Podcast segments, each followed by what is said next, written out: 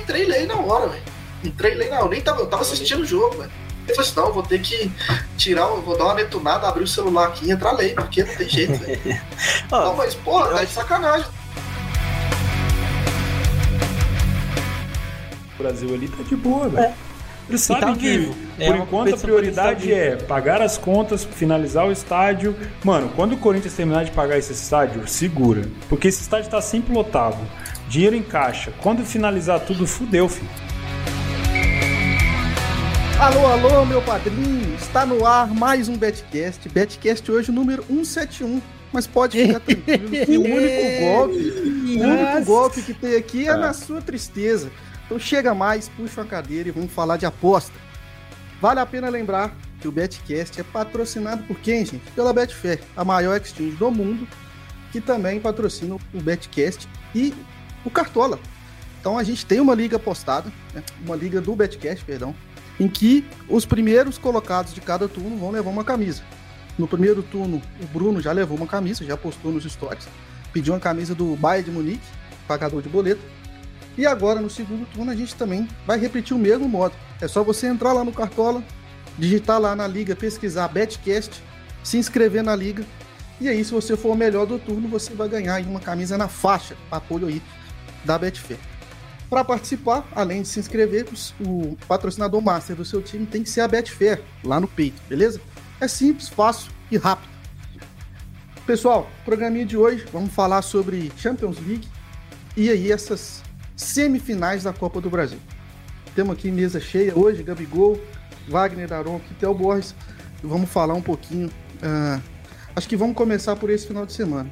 Antes de passar a bola para os meus queridos companheiros, quero fazer duas menções de dois seres que chegaram aqui no, no nosso convívio. Mandar um abraço primeiro para o meu afilhado Tiago, que nasceu. Que Deus te dê muita, muita saúde, Opa, te abençoe. E o filho aí do Francis Pimenta também nasceu, que ele tenha muita saúde deu o nome dele de Theo. Só não sei que se é em homenagem ao Theo Borges, mas o nome do filho dele chama Theo aí. Um abraço então pro Telzinho, que antigamente era só é. nome de cachorro, agora também é nome de gente. Cachorro e de gato, agora de gente. Nossa então vamos, Muito vamos bom, passar. Então. Essa galera que tá nascendo agora, eles não vão passar por esse é. problema. Não vão, não vão. Antigamente era gente, foda. Não, Vamos começar melhor, então. Melhor Qual que Enzo, né? Muito aí, Enzo, né? Muito Enzo hoje em dia, né? Tá melhor. Queria ah, saber se o, seu, se o seu afilhado será Galo Mineiro, Felipe. Não, Galo Mineiro é foda, né? Tem, o pai dele, o pai dele é Cruzeiro. O resto da ah, família então é Galo. Tá vamos ver. Vamos ver, vamos ver. Puxa pro pai. Vamos. Pai. Pô, Gabigol, você que tá com a trajada aí do, da camisa do Corinthians, qual o vosso destaque aí? Já passa depois pro Vaguinho e pro Teu Boys. Destaque aí do final de semana, bate bola, jogo rápido. Jogo rápido, bom dia, boa tarde, boa noite. Jogo, com certeza o jogo do Milan e Las Verona. É, um jogo foi muito bom de três gols do São Paulo, hein? Putz, Putz. bem na hora de sacar. Mas enfim, vamos fingir que a gente não tá vendo nada disso. É, é difícil, hein? Hoje vai ser difícil. E começa assim já, hein? Meu Deus. Mas ó, Milan e Las Verona. Milan é, com vários desfalques, né? Sem Theo Hernandes, sem o, o Rebite entrou, acabou saindo contundido, Brian Dias, inclusive a gente vai falar sobre o Milan aqui na Champions League, sobre isso também, relacionado aos desfalques. E o Elas Verona começou melhor, né? Eu diria que para quem tem método para trabalhar subida de odd em lei favorito, acho que ali tinha até um sinal, porque o Milan praticamente desceu uma vez pro ataque, sofreu o primeiro gol do Gianluca Caprari, a hora começou a melhorar, eu achei que nem merecia, um pênalti, Gol do Antônio Embaraque, 2 a 0 elas virando no primeiro tempo. Aí, no segundo tempo, Vila melhorou, entrou o Rafael Leão no lugar do Rebite. Rafael Leão entrou bem, né? Puxando bastante pro individual. Eu queria bastante esse lei, né? O Verona. E o Milan deu uma janela muito boa ali de pressão. Gol de cabeça do Giroud. Continuei ali no. Acabei fechando o lei, né? Na verdade, trabalhando back. Deixei a moeda em free bet lá no back para garantir um lucro ali. Gol do QC de pênalti. E na sequência, o Corai Gunter, né? Fez igual o Fabrício Bruno fez aí para vocês. Fez o golzinho contra, virou 3 a 2 E ai do Verona, se naquela última falta tivesse feito gol aí, teria sido a porrada, teria sido maior ainda. Mas com certeza foi o melhor jogo do, do meu final de semana. Que foi que, que vale lembrar, né? Sábado foi um dia difícil, né? Por conta das quedas aí da, da Betfair. Um monte de é. gente com dinheiro entalado, não sabe como fazer enfim. Foi um dia um pouco problemático, mas acabou dando tudo certo. Segunda vez em 15 dias, hein? A situação tá complicada. Posso falar, já aproveitar o, o, o embalo e falar, meu Felipe, você me permite? Claro. Vontade. Cara, o meu destaque positivo é no jogo da Real Sociedade Mallorca, um campeonato que eu não tô muito habituado a fazer, que é o campeonato espanhol. Eu resolvi passar um olho pelo simples fato de ser a Real Sociedade, e era o jogo que tava me chamando mais um pouquinho a atenção ali. Foi um jogo, cara, aquele ritmo espanhol, né? Devagarzinho, mais cadenciado. Pra gente que tá acostumado a fazer um alemão, aquela loucuragem, é um pouquinho diferente. Mas deu para aproveitar bem o mercado, cara. No final do primeiro tempo, teve um jogador da, da Sociedade expulso. Eu consegui pegar essa expulsão na, no Match Odds, em Lei Sociedade. E o segundo tempo voltou no mesmo ritmo, aquele ritmo lento. E, cara, a Sociedade, mesmo com, com um jogador a menos, era superior no jogo, né? E ali pro final, cerca de 88 minutos, eu joguei uma moeda na vitória da Sociedade e acabou batendo.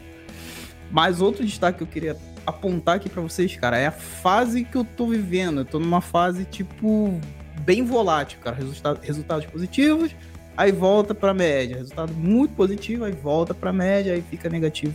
Então, assim, além disso, né, além de estar tá passando por isso, o conselho que eu posso dar para vocês é o seguinte: se vocês têm um método, assim, já, vocês já são consistentes, cara, não adianta você querer inventar muita coisa. Siga na, no, no, foco daquele teu método, continue fazendo as mesmas coisas que em breve as coisas voltarão pro seu prumo, né? Então, assim, o trade esportivo não é nada linear. Sempre passa pelas rupturas ou pelas. É, por essas oscilações naturais, né? Porque aqui a gente está trabalhando com mercado de renda variável, então nada vai ser linear na vida de vocês em relação ao trade. Então, um método, uma hora vai dar muito certo, você vai ter um, uma variância positiva muito grande e em algum momento você vai ter essa variância negativa. Então, o destaque que eu queria dar, além do jogo da Real Sociedade, é essa oscilação que eu tô passando e pelo tempo que eu tenho já aqui no trade, eu sei que é uma coisa muito natural. Então, bola para frente, amanhã tem mais trabalho. Já que o Corinthians tá perdendo também, pô. Calma. Tô meio bolado aqui também. Nada dá certo, porra. Então, bora. Vai. Bom, eu vou dar alguns destaques. Tá? Boa noite Beleza. a todos primeiro. Queria começar pela chuva de gols do Bayern em 37 minutos. Foram cinco gols, uma goleada é, muito fácil de ser pega. Acho que para quem trabalha, para quem está trabalhando nesse mercado, é uma coisa que eu ainda estou aprendendo com o PC. Mas foi algo assim, um exemplo excepcional. O Julio Nagelsmann chegou, se eu não me engano, a 50 e poucos gols no Bayern em coisa de 12 jogos. É uma coisa absurda. A gente já achava o Hans Flick um um cara que não que faria, fazia o Bahia não parar, mas pelo visto a situação tende a melhorar. Então, se o Bahia melhorar um pouco a parte defensiva, que eu ainda acho que pode melhorar um pouco, a gente tem um Bahia sendo um favorito novamente para essa possível Champions League. Tá? Acho que não, não posso deixar de falar do Bahia. O segundo destaque é, de novo, é, a gente tem um jogo da Juventus onde o Alegre preza mais pela parte defensiva do time do que pela parte ofensiva. Pelo visto, o Alegre veio com a ideia de melhorar o sistema defensivo primeiro para depois ir melhorando o ataque. O Musiquinho fez mais um gol que trouxe, foi trazido pelo Alegre. E a gente teve um pênalti defendido pelo Chesney. Eu estava dentro, infelizmente ele acabou pegando. Então é bom a gente ficar de olho para a Juventus. Eu não acho que nesse, nesse campeonato especificamente a Juventus chega para título, mas eu olho para a tabela no italiano e não consigo ver nenhum time se sobressaindo em relação à qualidade. Eu acho que a defesa do Napoli era muito boa, mas o Napoli não tem jogado o suficiente. O Napoli tem jogado assim, tem saído gol na casca. Sabe quando você acha que o time está muito acima da média? Contra a Fiorentina foram dois gols de virada de cabeça. Hoje, na, na última partida contra o Torino, o Napoli não estava jogando tão bem assim. Perdeu um pênalti de novo com o Insigne, segundo já. E fez um gol no final com o Eximé. O cara é muito bom, atacante. Assim, eu não estou conseguindo ver. Talvez eu tenha um, um bons olhos para a equipe do Mourinho, mas defensivamente é uma equipe também que não está tão bem. Uh, é uma equipe que defende muito, depende muito do Zaniolo, e o Zaniolo é um cara que está machucando muito, assim como o de Bala. Então, acho que isso pode prejudicar um pouco o Mourinho. Ele precisa de um cara mais forte e mais consistente nessa criação. E o último destaque, na verdade, eu vou fazer uma divisão, né? Primeiro falar do dessa nessa esse jogo do Milan que vocês comentaram, eu acabei não pegando esse jogo, não estava focado nele. mas consegui fazer o jogo do Ceará com o Bragantino, que foi mais ou menos é, em relação ao resultado, acho que daria a mesma coisa. O time do Ceará com uma dificuldade enorme de fazer gol, mas sempre dando o entender de que queria ir para cima, de que queria marcar. E acabou conseguindo empatar um jogo que estava 2 a 0 para o Bragantino lá no finalzinho, pagou muito bem. Então, meu destaque fica para isso. E por último, o que aconteceu lá no jogo entre Newcastle e Tottenham. Uh, fazer menção honrosa aí ao Reguilon e ao Eric Dyer, que chamaram a atenção do juiz para o torcedor que estava passando mal, mas também depois eu fui ver a matéria para dois médicos que estavam na torcida que atenderam o cara bem rápido lá e conseguiram salvar a vida do cara. Então, assim, foi uma parada legal, porque o cara tava passando mal, o jogo parou.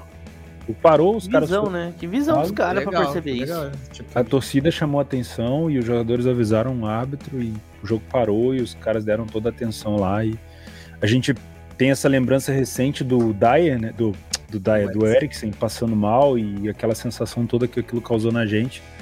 E a gente tem caminhado aí para uma, sei lá, para uma ideia de que o futebol precisa ter mais essa assistência técnica, assistência médica. Parece que aquele estádio do Newcastle ali não tinha tanta entrada para ambulância assim, era uma coisa que podia melhorar, ainda mais agora um time sendo comprado por um bilionário, né? Enfim, fica esses destaques aí grandes pra gente passar por essa semana. Posso dar mais um que eu acabei esquecendo de falar? O Hamburgo, meus amigos. O ah, Hamburgo sempre entrega paçoca e quase tomou virada, hein? A odd do, do seu Dorf tava, se não me engano, a 130. Eu larguei uma moedinha de 130 Sim. e quase bateu o papai. Quase, quase, quase, quase. Sabe uma coisa que é bom deixar de, de exemplo aqui? Eu sei que quem vai escutar isso aqui, talvez nesse momento da vida não entenda mas futuramente as pessoas provavelmente vão entender. Mod baixa com uma situação a favor, ela não é sinônimo de garantia. Então, não é porque o time está com a mais que aquela odd de 1,10, 1,12, 1,05, ela é fácil de entrar. E se você, se você aumentar a sua gestão, quer dizer, sair da sua gestão para buscar uma situação dessa e tomar um head ali, o seu emocional vai pro caralho. Né? Eu posso citar alguns exemplos, não só essa do Hamburgo. Por exemplo, o Benfica. O Benfica ganhava do Trofense, que é um time, obviamente, inferior ao Benfica, com uma cotação de 1,12, 1,10. Ela ficou ali um tempão. Se você faz esse back e deixa correr, você tomaria um empate do Trofense praticamente no único chute que eles deram no gol. Ah, mas agora o Benfica vai para cima recuperar. Tinha prorrogação. Benfica esperou a prorrogação acontecer, 4 minutos de prorrogação, o Benfica tinha feito gol. Você que fez o back Benfica se fudeu. Então, assim, situações onde a gente tem na cabeça de que são é, 100% de chance garantido, é ali que seu emocional vai pro caralho. Não tô dizendo aqui que estratégias a favor do tempo com leitura do jogo não funcionam. Funcionam. Né? A gente tem o vovô aí na comunidade que é muito bem visto. Agora, sem leitura de jogo e somente pelo fundamento, ah, o time tá ganhando, eu tá com um jogador a mais, é muito mais forte do que o outro, esquece. É. Se tem um lugar onde pode dar merda aqui, é o futebol, e isso vai acontecer isoladamente. E mesmo que aconteça isoladamente, se você quiser dar uma desperta, se você quiser recuperar um prejuízo ou quiser fazer um lucro que você não teve no dia, tu vai acabar se dando mal. Essa situação do, do Hamburgo, hoje em dia não é nem mais é, surpresa, né? O Hamburgo com a mais, a torcida já fica se coçando, porque é uma coisa absurda. Boa. Os meus destaques, então, acabam sendo dois jogos do brasileiro que aconteceram concomitantemente. Foram Palmeiras e Internacional e Clube Atlético Paranaense contra Fluminense. Acho que foram dois jogos com leitura muito parecidas, comportamento de mercado muito parecidos, porque a gente teve ali uma equipe que tinha a posse, o mercado do Beck, né, do, daquela equipe vencedor, entre aspas, não deixando a correção ser feita, até que a gente chegou ali por volta dos 30 minutos. E aí a gente viu o mercado começar a querer subir e o jogo também começar a dar indícios de que ia virar a situação, né? Isso no primeiro tempo. A gente viu um Palmeiras que chegou a bater até 1,68, né? E depois acabou o primeiro tempo ali perto de 2. E no Atlético Paranaense, quando a gente viu o Atlético começar a perder mais essa posse, Fluminense começar a manter mais essa, essa posse, principalmente ofensiva, a gente viu essa odd é, começar a corrigir, e aí saiu o gol do Fluminense no meio dessa correção, né? E, e aí a gente traz isso para o segundo tempo. A gente muitas das vezes a gente vem com esse viés de que tipo o primeiro tempo foi de uma forma, então o segundo vai ser da mesma. E logo no início do segundo tempo ali, pênalti pro Palmeiras e expulsão do Edenilson. E aquilo que quem tava no lei foi um full, foi um full head ali, né? Porque você vai fazer um lei e tava próximo de 2, a odd abriu a 1,08. Aí não tem muito o que fazer, né? Pênalti, expulsão no segundo tempo. Aí é chamar a mãe e chorar, porque não tem muito mais o que fazer. Então é isso, meus destaques ficam. São esses dois jogos do Campeonato Brasileiro. Vamos passar então para para Champions League, tá? Que é o, principal assunto do programa na parte europeia hoje. Mas antes, vou passar aqui um super chat do Rodrigo Luiz Roque. Mandou um super chat aí, sempre presente. Falando assim: boa noite. Hansa Rostock precisa de um treinamento profundo de finalizações. O Bayern é o time maravilhoso. Ótima virada do Milan. Que carniça de time. Tá aí o super chat do Rodrigo. Eu Acho que em relação ao Hansa. time né? é do Milan ou do Hansa? É, do Hansa deve estar é, tá falando, né? Deve ser do Milan. Rostock é a terceira é. liga, né? Tá na segunda, eu acho, né? Não, subiu. Ele, te, ele era pra Ah, é, subiu, sim. é, subiu, é... subiu nessa última temporada, né? A gente tem que, enfim, é, é foda, isso acontece muito, principalmente com, com campeonatos aí de, de qualidade, de times com qualidade ofensiva muito, muito baixa, né? Infelizmente faz parte. Beleza, vamos então passar para essa Champions League, pessoal. Champions League, uh, a gente tem um confronto do grupo A, que a gente tem Clube Bruges Manchester City e do outro lado Paris Saint-Germain e Leipzig. Bruges e Manchester City. Manchester City que venceu o primeiro confronto, depois perdeu para o PSG e agora vai jogar na Bélgica uma odd de 1,30. O que dizer? O que a gente espera para esse confronto aí?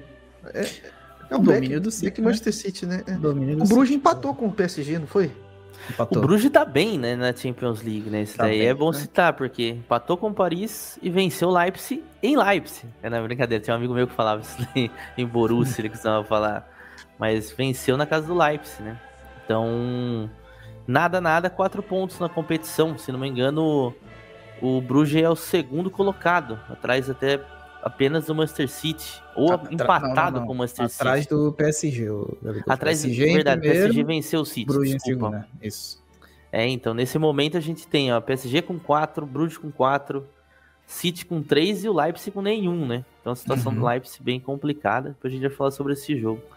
Uh, quero, pode passar umas informações aqui?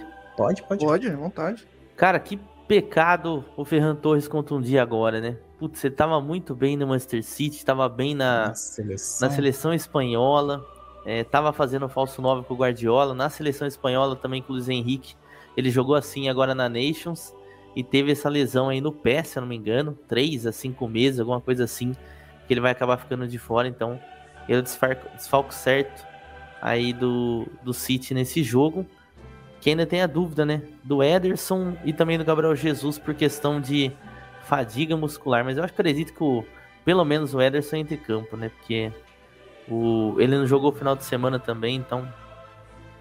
E do lado do Bruges, olho no Noah Lang, né? O Neymarzinho holandês. Não sei se vocês já viram, mas a tatuagem dele, ele fez a tatuagem igual a do Neymar, esse cara aí, velho. Tá maluco. Pegando a seleção holandesa e tal. E a galera tá falando, né? Chamando ele de novo Neymar. Brincadeira. É só exagero. É um jogo... aleatório aqui. É um jogo pra gente tentar buscar um back City aí, né? Acho que, mas não sei se vai dar esse padrão, né? As odds indicam isso. O City é um dos melhores times do mundo, sim. É, fez um jogo abaixo contra o PSG, mas acho que aqui não tem muito o que inventar. O City, costumeiramente, não é um time de goleada. A gente já falou sobre isso aqui no, em outros programas. É, o Bruges é um time que sai, a gente já viu isso contra o PSG, a gente viu contra o Leipzig, é um time que, que tem um ataque interessante, principalmente em transição. E eu acho que isso pode vir a dificultar esse back aí por volta de 1,30. Tá? Então acho que a gente tem que tomar um pouco de cuidado nesse confronto.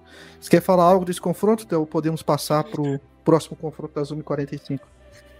Cara, acho que a gente ficou com uma boa impressão do Brood contra o PSG e isso provavelmente foi mais mérito do Bruges do que, obviamente, do, do PSG. A gente sabe que o PSG está com um problema defensivo ainda e vai ter por muito tempo, inclusive agora ofensivamente também o Neymar não joga, a gente vai falar disso, o Neymar que está aparecendo aí na tela. É, mas não tem como comparar, né? Só se for uma zica muito grande, acho que mesmo com a saída do, do Ferran Torres, o Grealish deve assumir ali o papel, talvez fazer um, um atacante, ou então ele colocar o Foden fazendo essa, essa opção e trazendo o, o Grealish para a esquerda. Acho muito difícil, o nível técnico é, é outro. O Bruges pode fazer uma gracinha e tal, mas acho que o City deve vencer esse jogo sim. Mas eu concordo com o Felipe. Acho que não é jogo para pensar em goleada do City. É um jogo mais tranquilo, até porque o Bruges tem que levar em consideração que ele precisa pontuar. Né? O Bruges está num grupo onde ele já conseguiu vencer o Leipzig fora de casa. Ele já conseguiu segurar o PSG em casa. Então, pontuar contra o City em casa é uma situação boa, porque ele ainda pega o Leipzig em casa. Então, eu acho que, que a situação do Leipzig aqui é tentar buscar pelo menos um empate. É, a, a, o, é que assim, se a gente comparar os adversários aí, né, PSG tá mal, né, com não, não diria mal, né, mas ainda é um time em construção, Poquetino, e o Leipzig também, né, trocou de técnico, saiu um jogador importante como o Pamecano da defesa, defensivamente tá um tá um time que tá tomando algum Saiu gols a mais. Né? Também, né? Sabitzer também saiu no meio-campo, que era o cara criativo. É difícil um time que consiga surpreender o Guardiola, sabe? Então talvez aí. Eu também acredito ainda na, na vitória do City. Vai depender muito de como se Bruges escapar pro ataque. Não. Coisa que ele fez muito bem contra o Paris Saint-Germain, né? Vale lembrar. Perdeu muito gol. É, poderia ter Acho vencido que... esse jogo. Ah, mas o, Paris, o a diferença do City pro Paris é que o City é muito mais consistente, né? Principalmente defensivamente. É. Eu acho é difícil, o Bruges. O Bruges é, não é, é fácil fazer gol do City. Muito, muito difícil. Então eu acho difícil o Bruges surpreender. Vamos falar de um jogo então um pouco menos mais incerto, na verdade. Um pouco mais incerto, que seria esse PSG e Leipzig. É, do mesmo grupo. Acho que eu ia falar do, do jogo da memorário, mas vamos falar de PSG Lápis, porque a gente já começou a falar de PSG. O Theo já disse aí que Neymar não joga amanhã. É, Neymar, Paredes, uh, Icardi... Temos aí odds, odds, odds Betfair na tela, 1,57 o back PSG e o Leipzig a 6,4. É um jogo que a gente, se fosse, por exemplo... Esse jogo foi um jogo de semifinal, não foi? De Champions? Foi. Semifinal, é. semifinal. Semifinal. Semifinal. semifinal. Só que a gente vê um Leipzig mais fraco essa temporada e, em teoria, um PSG mais forte. Em teoria. Em teoria. teoria. É. Em teoria. Porque a gente, o Pochettino tá tentando entender ali como que ele vai fazer esse, essa constelação de astros convergir por um objetivo que, que é a vitória, né? porque futebol é um, um jogo coletivo. E o Leipzig ali com o treinador alemão que era o treinador do Salzburg, que agora eu esqueci o nome dele. Não sei se o Gabriel Jess lembra. Martin, é, isso, ele Jesse é... Martin. Isso. Ele é americano, não é? Ele é americano, isso. Americano, né? Jesse Martin. Uh, fez essa carreira praticamente toda aí no grupo Red Bull, tá? Treinou New York Red Bulls, Red Bull Salzburg e agora no Leipzig. E aí, a gente, do, da parte do lado do, do Leipzig, o que, que eu acho que a gente tem que olhar? Angelino, se ele jogar de lateral, não vai ser legal. Ele tem que jogar como se fosse um ponta. Ele tem que atacar a profundidade, jogando na amplitude. Foi assim que ele fez uma excelente temporada uh, passada, tá? E agora a gente tem o Nkuku aí, que é o, o, o Christopher Nkuku, que tá fazendo uma um boa temporada. Um atleta que tem crescido bastante nos últimos jogos do Leipzig, tem chamado essa responsabilidade. Mas assim, caiu bastante o nível do Leipzig essa temporada. A gente tem que levar isso em consideração, tá? Do lado do PSG, ainda a gente precisa entender como que vai funcionar, né? O esperado é que com a saída do Neymar entra o Draxler, né? mas aí Draxler. cai bastante. Nossa, cai, cai bastante. É Draxler, Messi e Mbappé, né? É que, é, é que assim, o campo... ele não tem, ele não tem é, questão física. Não, o problema dele não, realmente é pessoal, que é. Você não, não é, sabe. Isso... E, e bola ele também Instagram, não tem muita, Facebook. Não, não tem Nossa, também. Ele é um. Ele é um André Bebezão europeu, argentino. Basicamente é isso. Ele empurra a bola. Bela, bela comparação. O negócio dele é empurrar a bola, né, Dudu? Agora, é... não, não, importa, não importa quem. Literalmente, né, filho? Sobre trade, eu acho que vai ser muito difícil encaixar um back PSG. Por mais que a gente tenha um Mbappé e um Messi jogando, vai ser muito difícil encaixar. Primeiro, porque esse time ainda não está encaixado. A gente consegue ver uma deficiência do PSG nos jogos da, da Ligue 1. Ah, mas o time não está afim de jogar é, o campeonato francês. Porra, foda-se, mas mesmo assim eles estão desencaixados pra caralho. E sem o Neymar agora a gente vai ver, porra, ainda um time menos desencaixado ainda, porque você tinha um Neymar com o Messi podendo distribuir para o Mbappé. Agora você tem o Mbappé fazendo essa ligação com o Messi, o Messi com o Mbappé. Ainda é uma coisa que tem que melhorar, essa questão de posicionamento. Uhum. Apesar de eu achar que encaixa muito bem, porque o Mbappé vai muito bem pela esquerda e o Messi faz essa, essa diagonal da direita para dentro. É, o último jogo que eles se enfrentaram na Champions, o Felipe falou bem que foi semifinal, foi uma decepção, porque o PSG vinha com um time menos forte do que o dessa temporada, né? E chegou longe. E o Leipzig vinha com um time mais forte do que essa temporada. Foi um jogo horroroso. Se eu não me engano, foi 3 a 0 para o PSG, sem complicação nenhuma. É, eu não entendi o que, que o treinador do Leipzig na época tentou fazer. Eu não lembro nem quem era. Era um cara conhecido. Ele acho que era o Leipzig, é o que tá no, é o que tá no Bayern. Nagelsmann, exatamente. Ah. Foi uma tentativa de mudança de time naquele jogo específico. O Leipzig jogou completamente diferente do que ele estava acostumado a jogar e tomou um banho do foi, PSG. Foi, mesmo, foi, mesmo. foi um jogo assim que ninguém conseguiu entender, todo mundo esperava. Por exemplo, a Atalanta deu muito mais trabalho pro, pro PSG do que o Leipzig. Né? E, e o Leipzig tinha eliminado o Atlético Madrid. Então ficou aquela sensação de que, porra, o Leipzig não fez o que podia, mudou em cima da hora e fez cagada e tal. Mas para esse confronto eu concordo. O PSG é mais elenco e o Leipzig é, é, é menos time.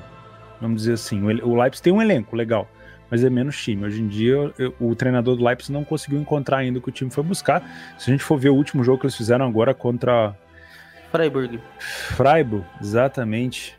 Tiveram na, no, na estreia do, do, do, estádio novo do Freiburg, horrível, horrível. Horroroso, muito, muito fraco. Horroroso. Muito fraco. Eles Acho encontraram gente... pênalti, né, no Encucu, depois sofreram uma pressão. Pra... Eu cheguei a estar ler ao Leipzig esse Isso. tempo, inclusive. Só para confirmar, eu acho que eu não, não teremos um back fácil ao PSG e muito provavelmente o PSG deve mamar um golzinho aqui, como de costume, né? Oh, só, só comentando com aquela questão que o Felipe citou, que eu concordo também, que eu acho que o Angelini tem que jogar pelo menos uma linha de três, não dá para ele jogar com uma linha de quatro na defesa. E pela escalação aqui da UEFA, tá? Ele vem com Gulash, Klosterman, Simacan, Urban e o Sgardiol, né? Então pode ser uma linha 4 na defesa sem o Relino, né? Aidara, Campon, Kuku, Forsberg, Zobozolai e o Poulsen. O SofaScore tá diferente, o SofaScore tá, tá lançando ele como meia esquerda, né? Então a gente vai ter que esperar para ver aí como que vai ser. E só, só um ponto sobre o PSG, uma coisa que eu percebo que já, já é frequente, a maioria das vezes que o PSG vence é em, em detalhes individuais, né?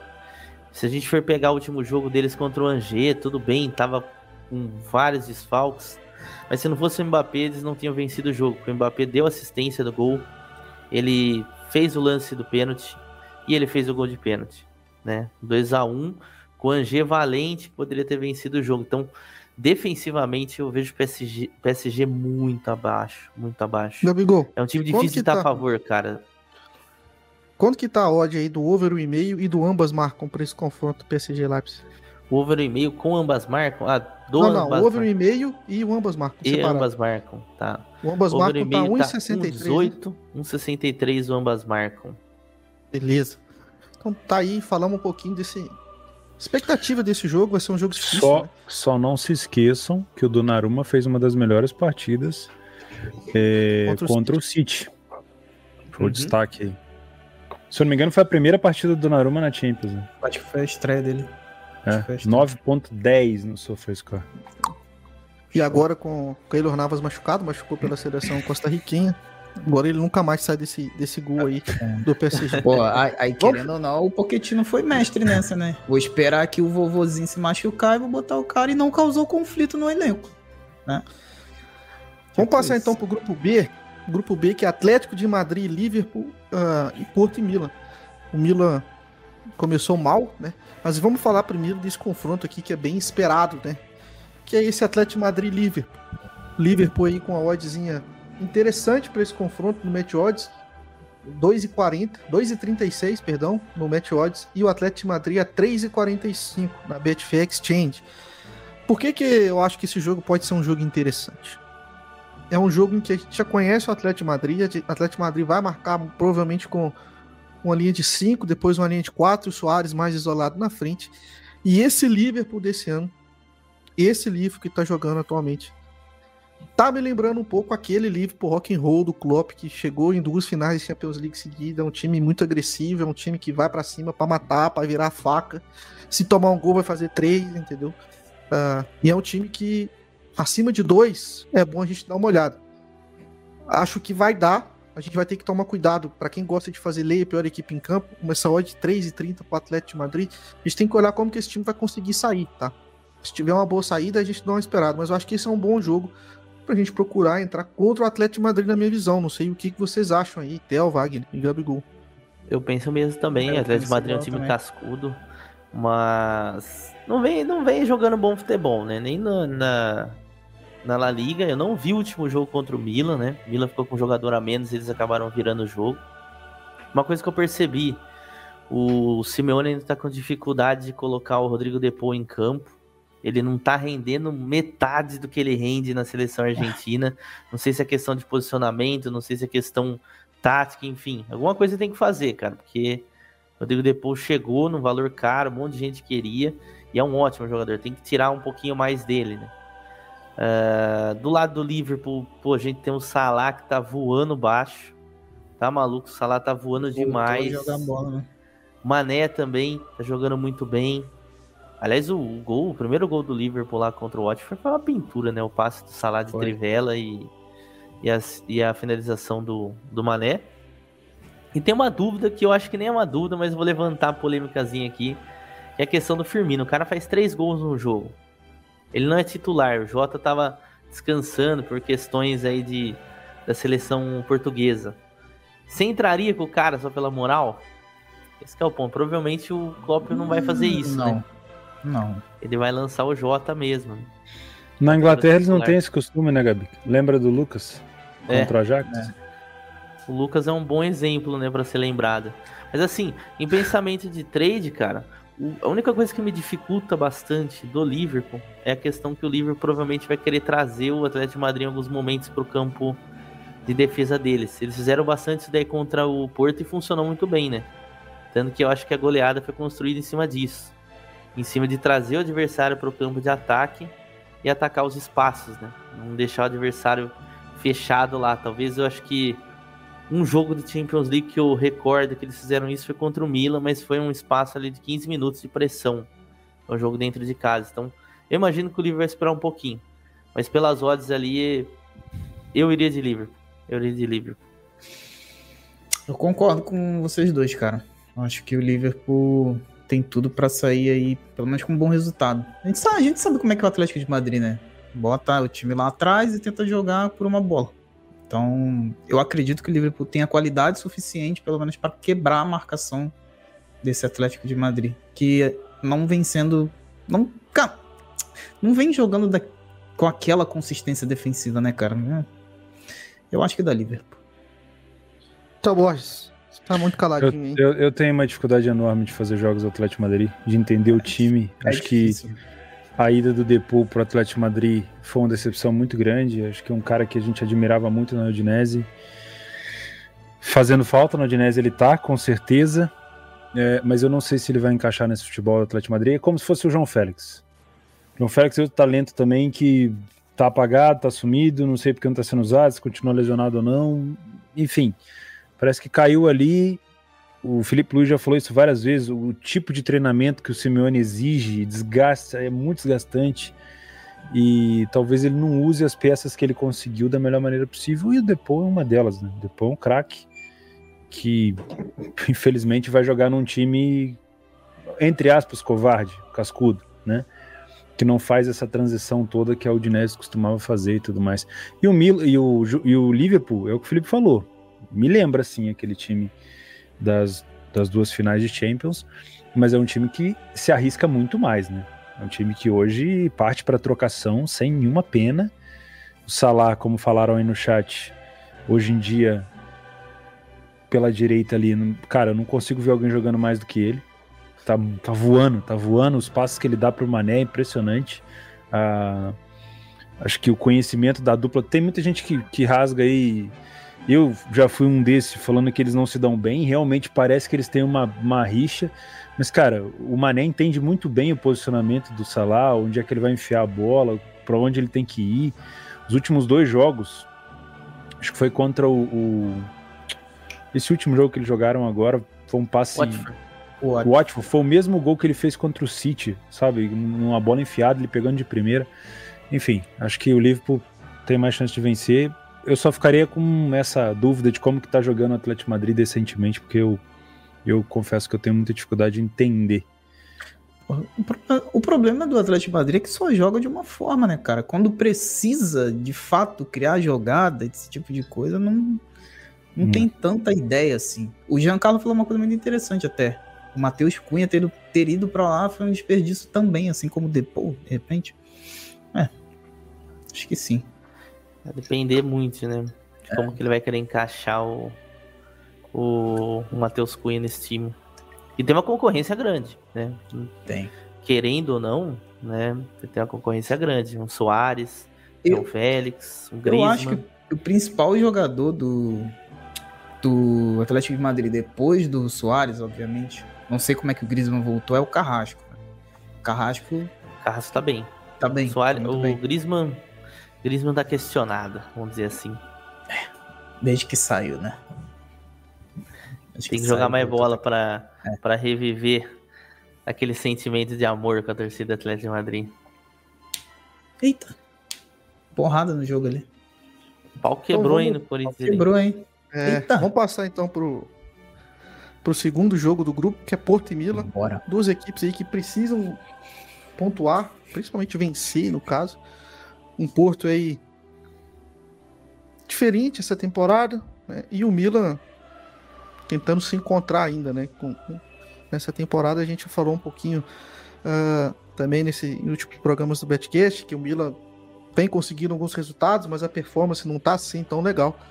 E aí a gente tem um jogo também bem parelho, né? A odds aí da, da Betfair, a maior exchange do mundo, para o Porto vencer a partida 2,50, Milan 3,10 e o empate a 3,50, pessoal. A linha aí tá no under 2,5, né? 2,5 desse jogo aí, o under 2,5 sendo precificado a 1,94. Theo, você que acompanhando bastante esse campeonato italiano, que, qual que é a sua visão para esse jogo aí entre Porto e Milan? Você acha que tipo, é um jogo para a gente deixar de lado, já que nesse mesmo horário a gente também, por exemplo, tem um Ajax e Borussia, a gente tem um Inter Xerife, tem um Real Madrid Shakhtar. Cara, tem quase todo mundo nesse horário, né? Acho que vale a pena dar uma olhada nesse jogo pela necessidade. Se não vencer, praticamente os dois estão praticamente fora da briga. Eu li um, um, um, dado aqui de que das últimas 140 equipes que, que tiveram duas derrotas nas primeiras duas rodadas, somente 8% delas passam de fase. Então o Milan tem que dar um jeito. Duas derrotas ali para Liverpool e para Atlético Madrid, não foi que ele perdeu? Atlético Madrid, né? virada de virada no último lance do Soares. Então, não tem muita escolha. E o Porto não pode ficar fazendo mais aquele jogo de tipo, ah, vou esperar vir para cima, vou me defender. Tem que em casa tem que fazer valer também. Então, pode ser um jogo mais é, aberto do que as pessoas esperam, né? Então, pode ter sim aqui uma, uma chance da gente pegar um mercado é, influenciado para ser um jogo under, porque obviamente o Porto tem essa tendência de ser um jogo com menos gols mas pela necessidade a gente pode ter um jogo mais aberto, pegar odds melhores aqui. É, até, até porque um, qualquer gol que sair nesse jogo, né? Além da Champions League, a UEFA Europa League tá ameaçada para qualquer um deles, né? né? Então, tem, tem, tem uma briga interessante aí. A questão aí, eu acho que, que acaba, de certa forma, atrapalhando um pouquinho o jogo. Minha análise, pelo menos ali, ali do jogo, é esse, essa quantidade de desfalque muito grande do Milan, né? A lista é gigante, ó. QC suspenso, que foi o expulso contra o Atlético de Madrid. Florenzi com lesão no joelho. O Mike Manhã, goleiro, que o Tatarussano é muito abaixo, né? Nossa. O Mike Manhã não vai jogar é, esse final Só de você falar que esse goleiro vai jogar já me anima para trabalhar gols aqui. ele é meio frangueirão. E tem é. também, eu não sei se vocês chegaram a ver a notícia, o Milan contratou o Antônio Mir... Antônio não, não, o Marquete. Marquete, acho que ele chama o Mirante. Ah, sim, sim. O... Enfim, aquele goleiro Marquete, lá que tava né? na Roma. É Marquete que ele chama? É. Ele, ele tinha, um, tinha um que chamava Mirante também, que era experiente, acabou me confundindo aqui. Então, possivelmente os próximos jogos. É, é o Mirante, tá certo aqui, Antônio Mirante ele chama. Que tava na Roma aí por último. Então, tava encostado na Roma, 38 anos de idade. para tentar suprir essa ausência aí do, do manhã por in, nesse momento que ele tá contundido. Seguindo os desfalques, Rebite fora, Nossa. lesão do tornozelo hum. aqui do final de semana. Brian Dias, Theo Hernandes Pô, e acabou. o Júnior Mencias. Acabou o time então. É, aí só pra. Olha a escalação do Milan para esse jogo aqui. Tatarussano, Calulu, o Fikayo Tomori e o Kjaer na defesa, o Calabria entrando como um lateral esquerdo. Lembrando que tem o Baloturre lá também que jogou no final de semana, lateral esquerdo ex-Mônaco, né? Esse é esse lateral de ofício no caso. Meio campo com Benasser, Tonales, Salemakers e o Krunic. E o ataque com o Rafael Leão e o Giroud. O Ibrahimovic está relacionado para esse jogo. Caramba. Ainda não é certo se ele vai ser titular. Então esse é o Milan que enfrenta o Porto que não tem nenhum desfalque. Time todo torto, hein? Todo torto. Isso que eu acho que pesa um pouquinho pro lado do Porto. Jogar dentro de casa e todos esses desfalques do Milan. Eu vi o Milan contra o Verona, por mais que ele virou o jogo, é que o Verona gosta, né, de dar uma entregada no joguinho, né? Mas cara, era um time totalmente diferente, principalmente em intensidade do que a gente costuma ver do Milan, né? Então, pegar um Porto completinho, Luiz Dias ali, indo para cima, Otávio que tá numa fase muito boa, Taremi tá fazendo gol. Não sei, cara, eu acho que o mercado já tá precificado para isso, mas é. Acho que tá tá tem justo. vantagem, Porto tem 2, vantagem 50, né? nesse momento. 2,50. É pelos Pessoal, eu tô dando uma oscilada, tá chovendo bastante aqui, então você provavelmente eu, eu dou uma caída igual o Grêmio, peço, peço desculpas aí a vocês. que é isso? É. isso. Ó, Ajax e Borussia Dortmund. Hum. Tels. Duas equipes, Tel, que a gente sabe que são boas ofensivamente. O Ajax na Holanda essa temporada começou assim a todo vapor. Nos últimos confrontos a gente viu uma certa preguiça para buscar uma goleada. E o Borussia Dortmund com, com o menino Haaland, o Haalandinho. Se ele tiver mais ou menos, ele, ele faz um gol. Mais ou menos, ele vai fazer um. Faz é tempo né, que ele não, não, não joga, né?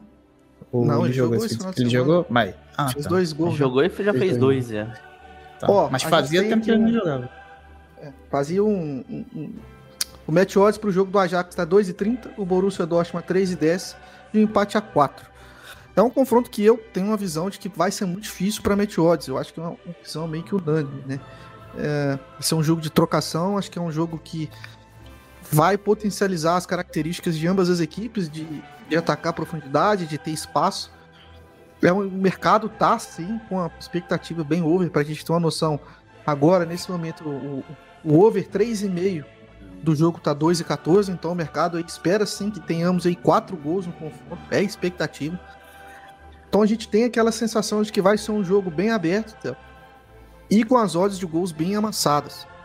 Se a gente vê um jogo que confirme essa leitura de jogo aberto, como você gosta de dizer, com cheiro de gol, o que você pretende fazer? Nada. Com essa se, esse jogo, se esse jogo começar do jeito que dá a expectativa, fazer nada com essas odds aí, eu não encaixa nos meus métodos. Se eu trabalhasse correção de odd no mercado de under e esse jogo começasse uma bosta, ia ser um excelente jogo para ganhar dinheiro.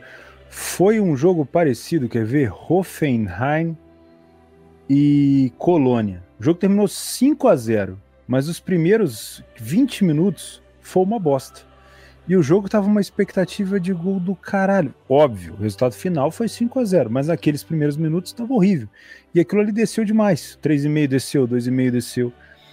Então, assim, para oportunidade de valor, se esse jogo for a mesma coisa que está sendo esperado, nada.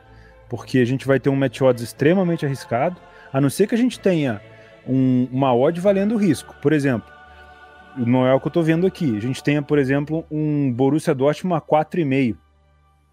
Por exemplo, um Ajax a, a, a 3,50 num jogo de trocação. Aí eu tenho um pouco de valor, eu posso assumir um pouco de valor de, de risco nisso. Agora, do jeito que está precificado, se o jogo começar de trocação, a odd do Ajax vai dar uma corrigida, mas qualquer correção de odd do Ajax que você tentar fazer, você vai tomar algum contra-ataque muito perigoso. Então, assim, é, é, emocionalmente falando e para mercado mesmo, para valor, vai ser muito difícil. A não ser que você tenha uma ideia de que essa odd do Dortmund está muito alta, que ela deveria ser mais baixa, você possa se expor aí com um longo prazo maior. De resto, se ele começar muito aberto, para mim não tem nada para ser feito, eu observar o jogo. Baita no jogo difícil, né? É, é, é, na mesma linha. Baita do é, jogo difícil. também. Eu tô gostando muito dos jogos que eu vejo do Ajax. O Dortmund também, de certa forma, vem melhorando, né? Quando joga com o Haaland é outra equipe. Parece que esse ataque com Haaland, Malen e Royce vai encaixar, né? Vai acabar sendo o ataque titular. E só um ponto, né? O Rafael Guerreiro tá fora desse jogo na lateral esquerda, né? Então vai jogar o Nico Schultz, então você imagina Nico Schultz versus Anthony. hum, papai. Papai, é jogo difícil, jogo para ao vivo mesmo, expectativa gigantesca para gol. Vamos ver se concretiza essa expectativa aí. Isso é um bom jogo, velho. Isso é um bom jogo. Vamos passar então Acho que tem um jogo aqui que a gente pode passar brevemente, que é a única hipótese que, tem, que a gente pode pensar e, e falar um pouco é sobre se o raio vai cair duas vezes no mesmo lugar, né? Que a gente tem aqui uma Inter de Milão e o Xerifão, o Xerife Tiraspol. Uh, xerife que venceu o Real Madrid lá no, no, Santiago Bernabéu. E aí a gente tem aqui um, um confronto que de zebra novamente, né? A gente tem uma Inter bem mais segura do que na temporada passada, um time bem pragmático. Simplesmente vai lá e vence os jogos. Uh, último, a último jogo eu não lembro aqui, peço desculpa, até eu não lembro qual foi o último jogo da Inter no, no campeonato italiano. Foi contra a Lazio. A Lazio. Foi 1 a 1. Não. Não. Não foi 1 a 1?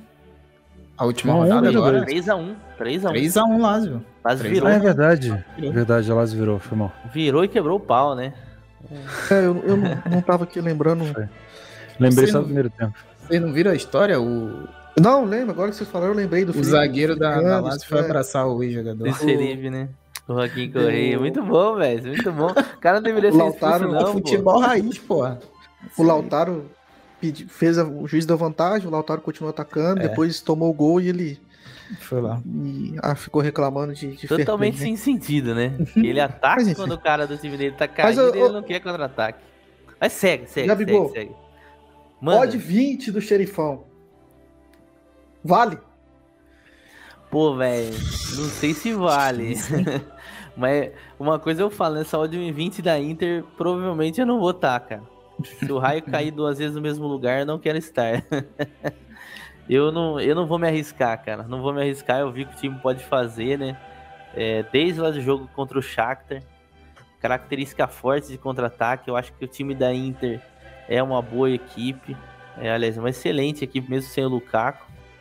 Mas, cara, não tem intenção alguma, sabe? É um jogo que eu olho assim. Se acontecer o óbvio, eu não vou me sentir mal, não.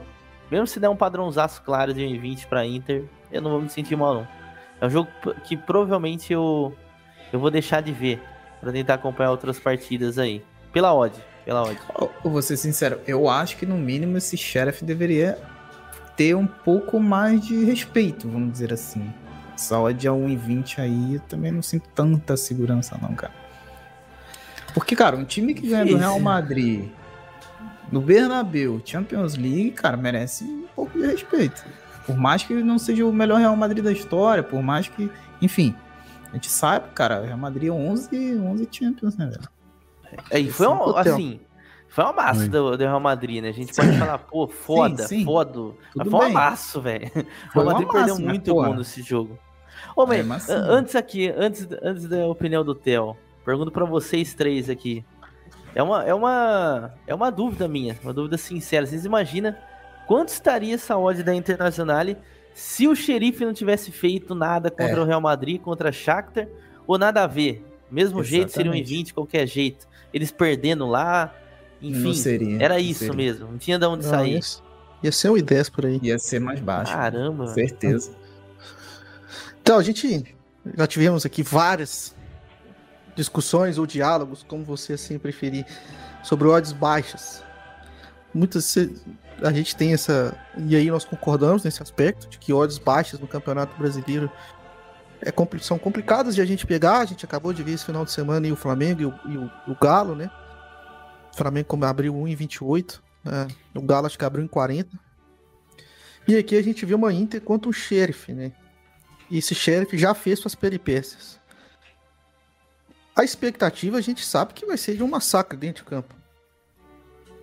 Então explique para a audiência o, o porquê, ou talvez quando buscar uma correção na Inter, num lei Inter, por exemplo. Ou, enfim, discorra sobre todo esse raciocínio e ah. por que, provavelmente no Brasil você pode pegar e lá fora não pode.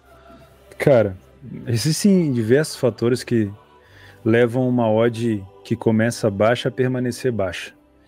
O principal dele geralmente é peso da camisa, geralmente é confiança do mercado, liquidez, né? Aqui no Brasil a gente tem uma liquidez iniciante ainda, um mercado novo, que por muita gente acha que não, mas é um mercado novo. A gente, a maioria das, das pessoas que formam o mercado não são pessoas de fora, com uma grana muito grande. O horário não privilegia muito isso. A gente tem horário, por exemplo, o jogo do Flamengo ontem foi nove e meia da noite aqui no Brasil, isso quase duas horas da manhã na, na Europa. A gente não vai ter muita gente trabalhando aqui. Né? E para um, mesmo que o time esteja jogando bem, quanto menos dinheiro, quanto menos liquidez, mais fácil o mercado se movimentar. Então, o mod do Flamengo, de um Galo que segura, por exemplo, 25, 30 minutos, lá fora na Europa você consegue um mercado segurando por 45 minutos às vezes. Né? Quanto mais baixa a odd, mais difícil dela se movimentar. Quando a gente tem um mercado de liga, por exemplo, um City contra um Norwich, um Bayern de Munique contra um Augsburg, é ainda mais difícil porque esses times se enfrentam recorrem, com recorrência e a gente tem histórico. E aí você entra nessa questão das pessoas se confiarem ainda mais, colocarem ainda mais dinheiro, fazendo com que seja quase impossível que esse mercado se movimente. Quando a gente tem Champions League, a gente tem fator único. Nunca na história a Inter de Milão enfrentou o Chelsea Tiraspol na Champions League. Nunca na história o Real Madrid tinha enfrentado o Chelsea Tiraspol na, na Champions League, a primeira Champions do Chelsea. Então o mercado ele tomou um susto com o Sheriff. Mas em momento nenhum, a ordem do Real Madrid apresentou um padrão que acontece aqui no Brasil, que é aquelas esticadas. Por quê? Porque muita gente confia no Real. Ah, deu um ataque o Chelsea Tiraspol. Foda-se. Real Madrid é o Real Madrid.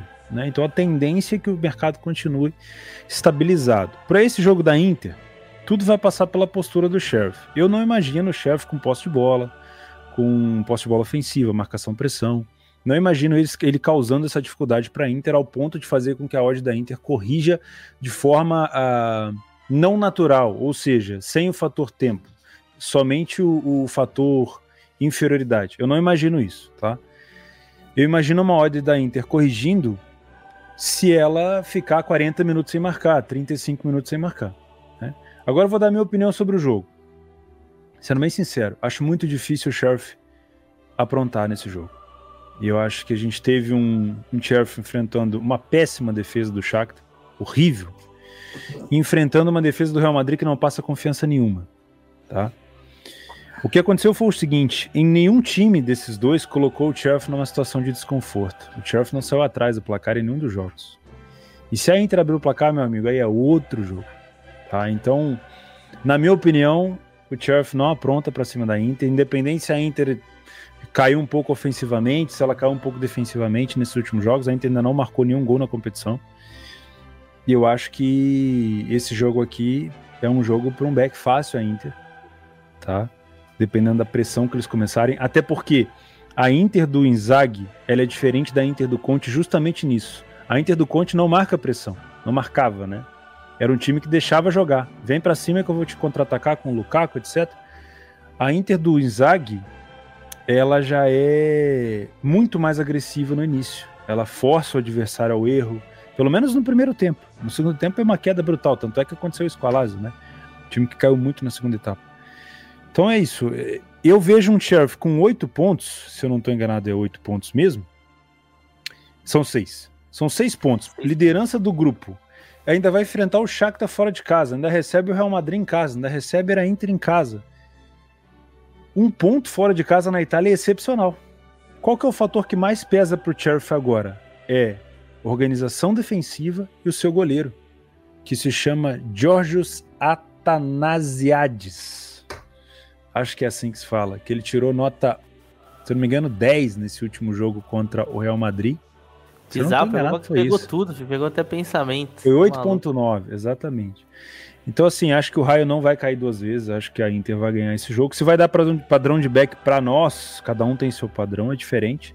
Eu gostaria de ver só o Sheriff tomando um gol primeiro. Não é que eu quero mal dos caras, mas para conseguir saber como que eu vou trabalhar esse jogo da volta com o Shakhtar, jogo da volta com o Real e propriamente o jogo da volta com a Inter, eu quero saber como que se comporta o Sheriff quando ele sai atrás. Que aí eu já posso saber que no próximo jogo eu posso buscar isso, isso e aquilo. E, enfim, falei demais. Você sabe que esse daí é, é uma parada curiosa, porque todos os jogos que eu vi do Sheriff, desde a pré-Champions, eles nunca saíram atrás. Bem louco, né? Bem louco. É um time que consegue fazer o primeiro gol ali de contra-ataque e o jogo fica bem tranquilo para eles. É um time chato, time dolorido. Enfim, um jogo que eu não pretendo ver. Se óbvio sair, não vou lamentar. É, no mesmo horário aí, esse horário de 16 horas, a gente tem Shakhtar Donetsk e Real Madrid. Uh, Shakhtar Donetsk a 5 e 40 mais ou menos, né, na Betfair, 5,60. 5,60 aqui na Betfair. E o Real Madrid, neste momento, a 1,67. Real Madrid que não jogou esse final de semana na Liga, deu uma respirada. É um time que vem melhorando, assim, então, a questão, dúvida que fica é vai conseguir vencer esse Shakhtar, né? Qual time do Real Madrid que vai entrar? Vai entrar o Rodrigo? A gente tem fora com certeza já o Bale, o Ceballos, o Carvajal, o Mendy e o Isco. Então sempre fica essa pergunta aí, né? Um Azar jogo... também, né? É. Não sei o que, que o Wagner espera desse confronto aí. O que, que você espera desse confronto aí, Wagner? O Shakhtar Donetsk e Real Madrid pra gente passar aí pro segundo dia. Cara, sinceramente não sei muito o que esperar, cara. O, são duas equipes inconstantes na minha visão. É, Shakhtar, obviamente, está fazendo uma péssima campanha, né? Tá em última, né? Se eu não me engano. E o Real Madrid é essa inconstância, né? Tem o Benzema, Vinícius Júnior como principais jogadores. E sendo sincero, cara, eu acho que o Real Madrid ganha, mas que não vai ser fácil, né? Pela, exatamente por essa não segurança da defesa. Mas eu acho que o Real Madrid ganha, cara. Acho que a odd tá justa, inclusive. 1,57. Alguém mais quer acrescentar? Mas 1,57. Acrescentar sobre esse jogo? Acho que o Real Madrid é... tem condição de vencer, mas não acredito que vai dar padrão para Beck, pelo menos pros, pros meus métodos. O Real Madrid não deu nenhum, nenhum, nenhum, nenhum, nenhum padrão de Beck. É difícil fazer jogo do Madrid, do... cara. O time do Shakhtar é um time que oscila bastante, até mesmo dentro do jogo. Claro que é um time agressivo ofensivamente, vai dar trabalho. Eu acho que ele pode fazer gol no Real Madrid nessa partida. Eu acho que eu vou muito mais nessa linha, mais nessa linha do, dos gols. É difícil, cara. É difícil demais. Ver o Real Madrid dominando é. alguém. Campeonato Exatamente. espanhol mesmo. É defensivamente, né? Não dá para confiar defensivamente. Ainda mais não, fora né? de casa, cara. Fora de casa difícil, é, é um jogo difícil que eu acredito aí pra, pra Match Odds. Provavelmente eu vou ver essa partida, tá? Vou mais na, na linha de talvez pensar nos gols, talvez, né? Vamos ver, o Shakhtar precisa sair, né? Precisa pontuar, o Real Madrid também precisa pontuar, então qualquer gol, eu acredito que o jogo não vai parar, né? Claro que se for do Real Madrid, o Real Madrid tem até mais condições de segurar resultado que o Shakhtar, mas enfim, seria interessante ver o Shakhtar sendo na frente. Seria legal. Lembrando que na temporada passada o Shakhtar complicou pro Real Madrid, né? Então, vamos ver se o raio cai de novo aí. Então o chegamos aí a... O histórico dos três últimos jogos, só, perdão, Felipe. 4 uhum. a 3 em 2015 e os dois jogos em 2020. Um 3 a 2 do Shakhtar hein, na casa do Real Madrid é. e um 2 a 0 do Shakhtar na casa do Shakhtar. É. Chegamos então a mais de uma hora no programa, indo só para um dia de Champions League. Já adianta e pedir um pouco de desculpas à nossa audiência que perdemos um pouco a mão aqui nessa Champions League. Então, nessa quarta-feira, Vamos tentar ser um pouco mais conciso. Uh, a gente tem no horário de 1h45 aqui um Barcelona e Dinamo de Kiev. Com odds aí de 1,30 pro Barcelona. Barcelona bem mal na temporada, não precisa dizer muito. Venceu o último jogo, né? Venceu aí o, o, o Valência por 3 a 1 O Dinamo de Kiev é um time que né, não, não é assim, né? Não é um Shakhtar, é um time que gosta de jogar mais no contra-ataque. Então acho que esse jogo aí a gente tem que tomar um pouco de cuidado no, nos contras, tá? Do, do, do Shakhtar, ó, do Shakhtar, do Dinamo. Do Dinamo. Uh, mas eu acho difícil dar um padrãozinho em Barcelona pôr em 30, entendeu? Acho sendo, sendo bem sincero. E nesse mesmo horário a gente tem aqui um Red Bull Salzburg e um Wolfsburg, tá? O Salzburg, o Gabigol já falou bastante desse time nos últimos programas. Tem lá um, um, um gurizinho bonzinho de bola e enfrenta Quase o certo com de... o Bayern de Munique na próxima temporada, carinha DM. Isso. Que vem aí de dois empates, né, o Wolfsburg. O Salzburg vem de uma vitória e um empate. O Salzburg venceu o Lille, certo? E empatou Exato. com o Sevilha. é um jogo Sevilha. aí muito importante pro Wolfsburg e pode ser um jogo de consolidação do do Salzburg na próxima, na próxima fase, basicamente. Então é um jogo pra gente ficar de olho aí. Pode ser jogo de gols, pode ser jogo de match odds também. Acho que é um jogo Aqui, pra gente olhar com Você pode ser tão rápido. Vai lá. Não, fala, só que o Wolves é um time tão pragmático, né, cara? Não sei nem o que esperar desse time. Ah, eu Fala sou suspeito aí, de falar, não, não gosto do Wolves. Cara, teve um, tem uma estatística aqui do Barcelona que eu tô, tô colocando frente a frente no SofaScore e no site da UEFA. E o Barcelona no site da UEFA não deu nenhum chute no gol nas últimas duas partidas da Champions. Ou seja, contra o Bayern de Munique, zero, contra o Benfica, zero. Segundo a, a Liga dos Campeões, uh, nos últimos 15 anos, apenas, apenas quatro times tiveram esse desempenho bom de finalização e todos eles terminaram em último do grupo. É, cara, eu vi o jogo do Barcelona contra o Valência o, o, Barcelona contra determinados adversários ele vai ter muita, muita facilidade, tá?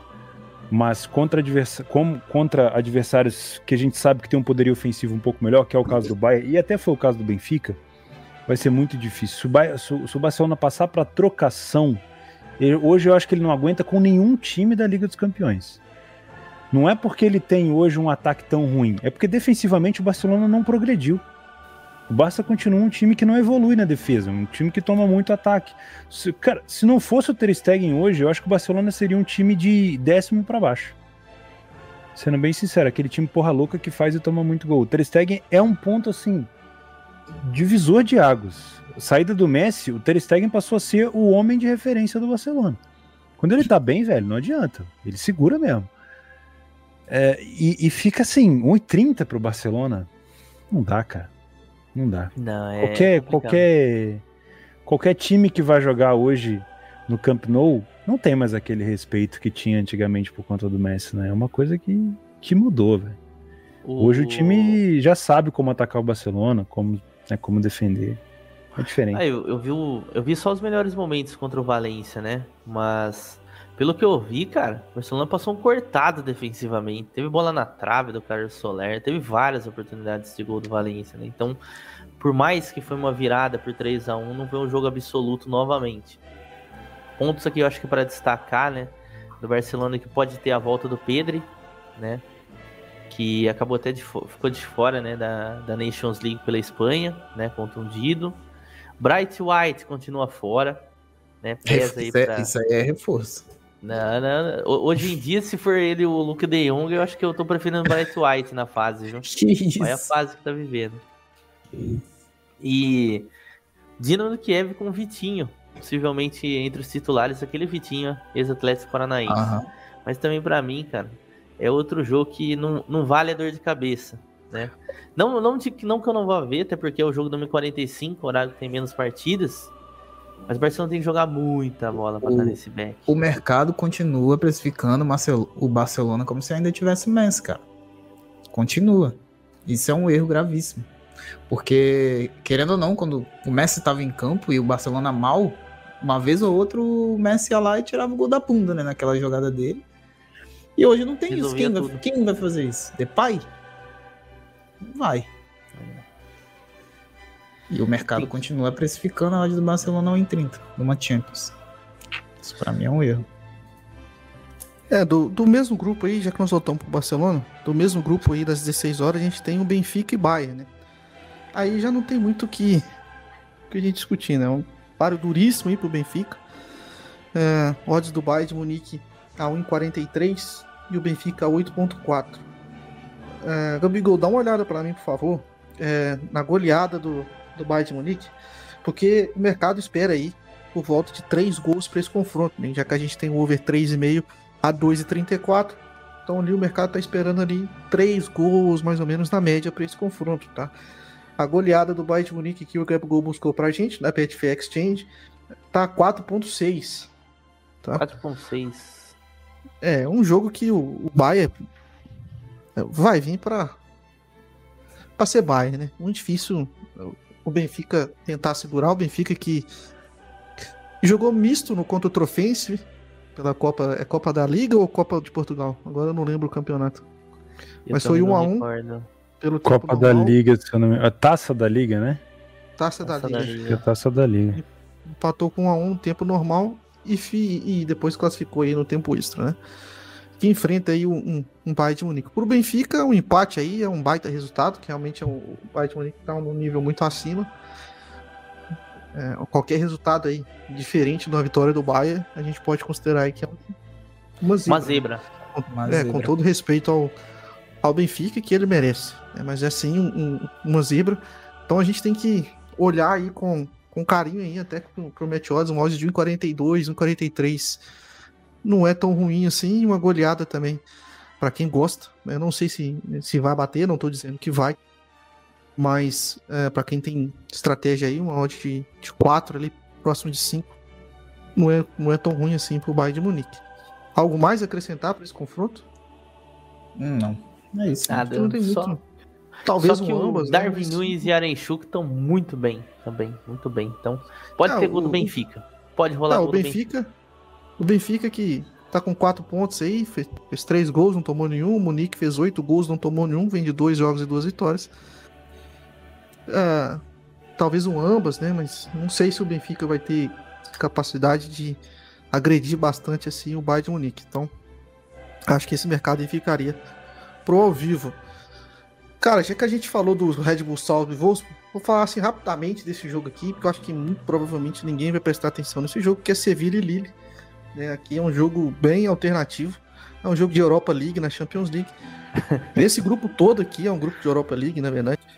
Mas a gente tem aqui um, um Lille a 3,60, 3,50, perdão, e um Sevilha a 2,36, tá? Uh, Sevilha vem fazendo jogos um, mais ou menos na, na La Liga. E uh, só pra gente ver aqui, ó, os últimos, os, os, últimos dois confrontos do Sevilha, ele venceu o Celta de Vigo por 1x0 e perdeu por Granada por 1x0 e empatou com o Wolfsburg por 1x1, por 1x1, tá? Isso com um jogador a mais. Uh, e, o, e, o, e o Lille vem mal também na Ligue 1, tá? O, o Lille, atual campeão francês, vem mal na Ligue 1. Então, assim, é um jogo que eu acho que a gente tem que. Se puder evitar, é bom, sabe? É um jogo que, que tem muitas incertezas. Evita. A verdade é, tem tanto jogo no mesmo horário. É. É porque, assim, esse, essa temporada tá difícil de saber o que esperar, tanto de Sevilha contra Lille. Os dois, para mim, são muito incógnitas, sabe? Às vezes eu vejo algumas partidas que o Lille vai bem, né? Outras partidas o Lille vai mal. Esse final de semana jogou contra o Clermont, perdeu do Clermont de 1 a 0 fora de casa. Clermont que subiu da segunda divisão da Liga Francesa. Retorno do Renato Sanches, que estava contundido aí há bastante tempinho, então provavelmente pode rolar aí um Renato Sanches na equipe do Lille, mas não, não dá para saber o que esperar. E o Sevilla fora de casa, cara, é um time chato. Chato de ver, por quê? Porque ele fica esperando adversário, normalmente é jogo para under, né? né? Cara, esse, eu, essa história como que vai ser, mas no geral é. Eu, eu vi o Sevilha e Celta, cara. Nossa, dá desgosto de ver o Sevilha, cara. Então. É um time muito esquisito. Muito esquisito. Não cria nada, vai lá, acha um golzinho e acabou. Não, é bem, é bem por aí. É bem nessa é. linha mesmo. Bem nessa linha. Não faz muito. Tipo, tá satisfeito com 0x0, tá satisfeito com 1x0. Isso. Não faz muito. A gente não, tem... não se esforça muito, sabe? A gente tem agora aqui o grupo H, é, Chelsea Malmo, o Malmo perdeu de 3 a 0 para Juventus, depois perdeu de 4 a 0 para o Zenit. Vai enfrentar o Chelsea lá em Londres. Acho que aqui não tem muito mistério, né? O Chelsea vai estar com odds de 1,13 na Betfair. A goleada também vai estar próxima ali de 2. Não sei se Chelsea é time para golear, mas a gente tem que ver no ao vivo, porque os, o Malmo demonstrou certa fragilidade, né? Uma Juventus que o Theo já falou no começo do programa, que tem uma dificuldade ofensiva, conseguiu fazer três gols no Malmo, né? Uh, a, a, goleada tá 2,64 nesse momento uh, do Chelsea. Então acho que é um jogo para a gente olhar com, com carinho para múltiplos gols aí do Chelsea, mas o Chelsea que no último confronto contra o Brentford venceu de 1 a 0, sendo que o melhor atleta foi o seu goleiro, né? O Mendy que realmente no final do jogo fez Excelente excelentes goleiro. defesas. Esse é bom, hein? Me privando aí de um, de um belo green, né? Que eu tava late Chelsea sim nesse fim, porque o Brentford tava muito em cima, tá? Vamos, vamos passar então pro, pro outro confronto desse, desse grupo, que é Zenit e Juventus, tá? uh, o Zenit aí, que é o líder, ó, o Juventus, que é, o, que é a líder do grupo, com duas vitórias, e o Zenit é o terceiro colocado com uma vitória, né? Uh, nesse, nesse grupo. Odds aí da Betfair para esse confronto: 2,28 para a Juventus e 3,70 para o Zenit. Então, você que falou já do Juventus nesse início de programa, qual é a sua expectativa para esse confronto, né? O Zenit aí, é, eu sei que você só acompanha o Zenit aí pelo, pela Champions League, né? Pelo menos não imagino que você acompanhe os Zenit no campeonato russo, mas a gente já sabe aí que tem bons valores brasileiros lá jogando, né? Como o Malcolm, como ah, o Douglas Santos, né? Claudinho? E o Claudinho, né? E o Claudinho que chegou agora por último. A Juventus, como você bem disse, e como eu também já fiz análise, da, uma Alegre preza muito por esse momento defensivo. Você acha que esse confronto vai ser um confronto bom para trabalhar a lei a pior equipe em campo? Ou você acha Não. que é um jogo para a gente olhar mais o mercado de gols até over e under? Acho que é o mercado de gols é o mais indicado. A gente tem uma galera acreditando muito na Juventus, mas o time que jogou contra o Malmo não é o mesmo time que vai jogar contra o Zenit. Tem uma diferença muito grande que é o de bala. O de bala hoje dá um ritmo ofensivo para a equipe diferenciado. Né? A gente vai ter um ganho de velocidade com o Moisiquim, que entrou no segundo tempo, se eu não me engano, contra o Malmo. Ele poderia até ter feito aquela goleada, mas infelizmente não fez. A defesa do Malmo é muito fraca, comparada talvez com a do Zenit, seja um pouco melhor. Uh, mas o Zenit vem jogando muito bem em casa, cara. Muito bem mesmo. O Zenit deu padrão de back no último jogo que eles fizeram. Foi contra o Malmo esse último jogo deles? Contra, contra o Malmo. Contra o Malmo. Deu um padrão de back, ou seja, é um time que vem fazendo bastante gol. O problema da Juventus, com essa chegada do Alegre, não é um problema, né? É que eles arrumaram a casinha. Então, para a gente ter um back Juventus aqui, a gente vai ter que ter uma Juventus marcando alto. Eu não acho que a Juventus vai fazer isso. Não acho que a Juventus veio para marcar alto, para fazer aquela marcação pressão, para não deixar o Zenit respirar. Eu acho que o Zenit vai conseguir fazer uma trocação com a Juventus. Acho que vai ser um jogo difícil de trabalhar match odds. E, cara, juro para vocês, eu não, não me surpreenderia com uma vitória do Zenit. Não me surpreenderia mesmo. Porque a Juve não tem sido exposta a tomar um gol primeiro. É a mesma situação que eu falei do Sheriff. Eu quero ver a Juventus com Alegre saindo atrás. O que, que eles vão fazer? Qual que vai ser o estilo de jogo que eles vão adotar? É, assim como no jogo da Inter, esse aqui vai ser um jogo meio que teste para eu ver se aconteceu o que eu estou esperando, que é um Zenit talvez abrindo um placar. Como que vai se comportar a Juventus? Eu quero saber disso também para o campeonato italiano. É uma curiosidade que eu tenho de como que essa equipe vai se organizar precisando do, do resultado. Se bem que a Juventus teoricamente não precisa tanto do resultado, porque ela tem seis pontos, né? Ter vencido o time do Chelsea foi uma surpresa para todo mundo, que o Chelsea é o atual campeão da Champions, e a Juve fez o seguinte, abriu o placar e segurou o resultado. Então eu queria ver a Juventus saindo atrás, mas o time que vai enfrentar, o jeito que a Juventus vai enfrentar o Zenit, não é o mesmo que enfrentou o Malmo e, obviamente, também não vai ser o mesmo que enfrentou o Chelsea. Contra o time do Chelsea foi uma, uma formação específica, um estilo de jogo específico, se trancou completamente. Eu acho que esse jogo da contra o Zenit pode ser mais aberto do que a gente espera. Eu vou ficar de olho no mercado de gol, sim. E acho que o match vai ser difícil. Inclusive o Zenit não jogou mal contra o Chelsea, viu? Se defendeu bem. Achei que faltou contra-atacar um pouquinho mais para conseguir buscar mais alguma coisa. E eu imagino também que não vai ser um jogo fácil. Não dá pra gente comparar. Eu sei que às vezes a gente vê dois times um pouco mais desconhecidos, Zenit e Malmo, mas não dá para comparar Zenit e Malmo. O Malmo é um time bem abaixo do Zenit. O Zenit é um time que já tem é, investimentos milionários em vários jogadores que jogam o cenário europeu. Já teve Witzel no, no passado, entre outros jogadores aí que daria pra gente Hulk. citar. Então, o próprio Hulk, né? O Hulk. Hulk. Então, assim, é um time que, que faz valer o dinheiro, que é pago. Tem um Dejan Lovren, ex-jogador do Liverpool, ainda seleção croata. Tem o Claudinho, tem o Malcolm, tem o Sardar Asmun, que, que foi é, pouco tempo aí, quase que saiu para Roma, né? Então, assim, é um bom time. Eu acho que é um jogo para a gente ficar de olho no ao vivo. Vamos ver a Juventus. Esse estilo de jogo novo da Juventus, aí se defendendo um pouco mais, contra-atacando, muito em cima do Chiesa. Eu acho que vai passar muito por conta do dia que o Chiesa tiver para se a Juventus fazer três pontos nesse jogo aí. Boa. Eu concordo muito com o que o Theo falou, cara. É mais ir para a linha de gols mesmo do que match odds em si. Ô, Gabigol, vamos passar então pro grupo F. E eu já jogo a bola para você. Sei que você gosta muito do, das duas equipes, né? Young Boys e Vila Real. Fala pra gente as odds e o que, que você espera desse confronto. 3,25 Young Boys, 2,28 Vila Real aqui na Betfair. Cara, que jogo difícil, hein, meu amigo? Que bomba que você jogou, hein? Deixa eu até ver qual que é a, a situação é, do grupo, Atalanta com 4 pontos, Young Boys com 3, né? Venceu o Manchester United, perdeu o jogo contra.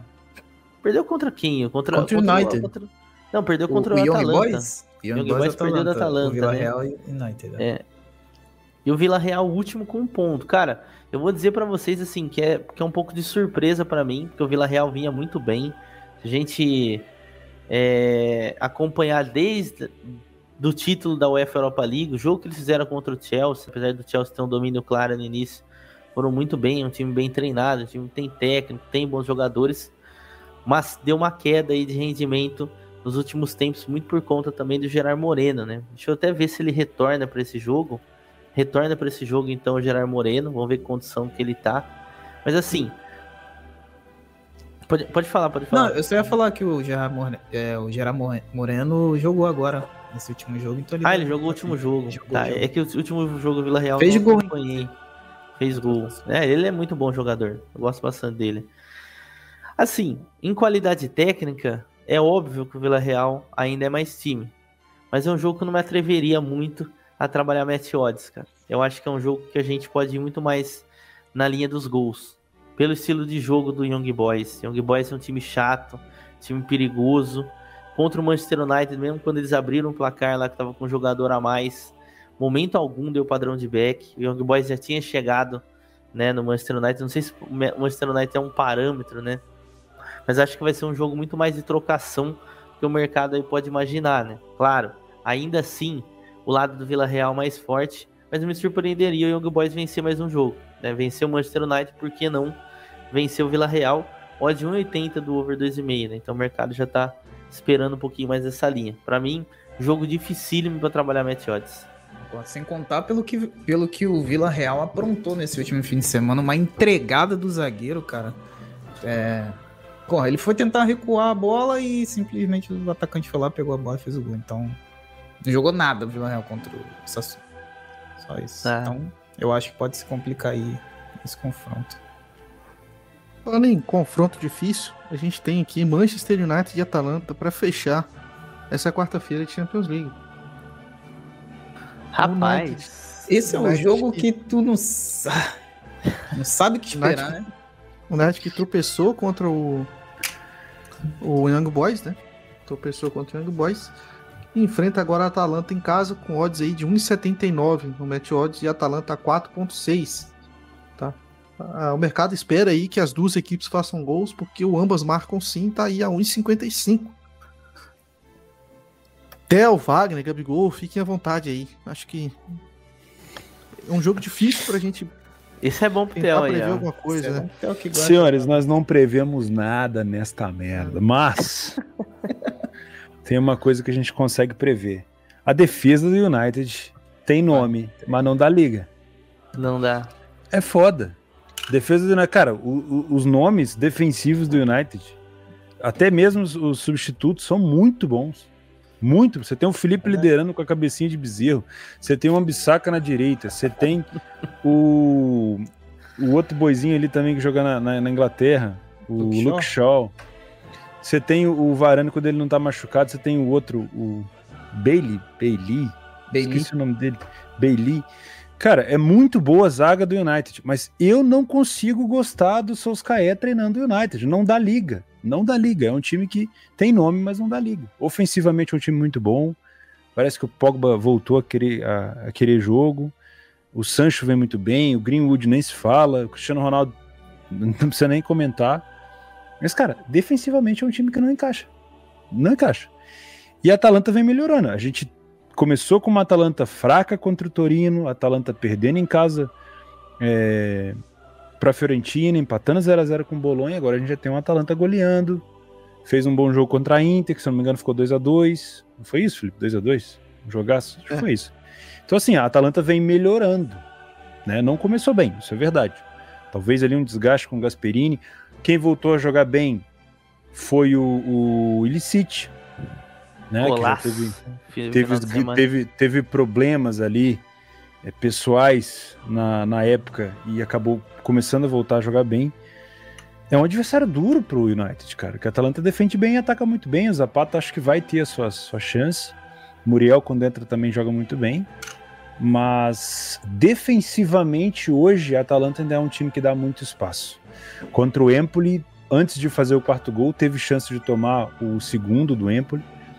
Então, eu não surpreenderia também de a gente ter mais um jogo para gols aqui, com mais de três gols no jogo, sabe? Com o United talvez abrindo o placar e vacilando por conta dessa fragilidade defensiva. A Atalanta já foi um time muito melhor de cabeça, hoje em dia já não é tanto. É, mas o United, se melhorar essa defesa, se resolver esse problema, cara, é um timaço do caralho. Mas ele tem esse quê de, de fracasso do Solskjaer como treinador. Eu não consigo gostar única surpresa nesse jogo para mim seria o, o, Manchester United dar um padrão de back de odd 1,79. Do resto ali para mim nada é surpresa, jogo totalmente aberto, totalmente bom demais para ver no ao vivo. Eu acho que vai ter bastante oportunidade, seja no over ou até em oportunidades ali de tentar buscar alguma coisa, alguma recuperação de um lado ou de outro. Mas assim, não vejo o United jogando para dar back. Nenhum jogo do United foi para back ainda nem contra o Young Boys, nem contra muito menos contra o Vila Real. Vila Real vacilou demais, perdeu muito gol, se não tinha vencido o jogo. Contra Nossa. o Vila Real, o Vila Real não ter vencido aquele jogo ali foi um absurdo. Eu peguei a virada do United nesse dia. É, deu, mas... deu padrão de virada, né? Mas não deu padrão é, de back. Mas o Vila Real perdeu muito gol. Perdeu muito gol. É uma coisa que o Atalanta também não pode fazer, né? Se precisar conseguir abrir dois no placar ali, é melhor, porque quem tem Cristiano Ronaldo tem tudo, né? Cobertor não uhum. fica curto. Imagina a Georgina. Georgina deve falar isso. Cara, é um jogo. é um jogo que eu imagino aí também pra gente buscar alguma loucuragem. É jogo importante pro United. A gente sabe que o Cristiano Ronaldo gosta de jogo decisivo. Ele gosta desse tipo de jogo. Uh, está assim na Berlinda, último, depois do último jogo já soltaram aquela famosa carta que o técnico estava sim prestigiado, confiamos 100% nele. Então o script está sendo feito. Né? Não sei se é igual no Brasil, né, Filipão? Mas aqui é, é. batata. É, aqui é batata. Confiamos no nosso treinador, ele tem todo o apoio da diretoria, cai no outro dia. Dependendo da madrugada mesmo já cai. Não precisa nem chegar no outro dia. WhatsApp então é tá aí pra isso. É, terminamos aí então essa primeira longa jornada aqui de Champions League. E a gente vai passar agora para o Brasil, para a Copa do Brasil. Uh, mas antes a gente tem que falar do nosso patrocinador, que é a Betfair, a maior exchange do mundo. Se você não abriu conta, o link está aqui na descrição para você aproveitar esse bônus aí de 200 reais no seu primeiro depósito e poder aí uh, aproveitar as oportunidades que só o exchange dá, né? Qual que é a maior oportunidade que o exchange te dá?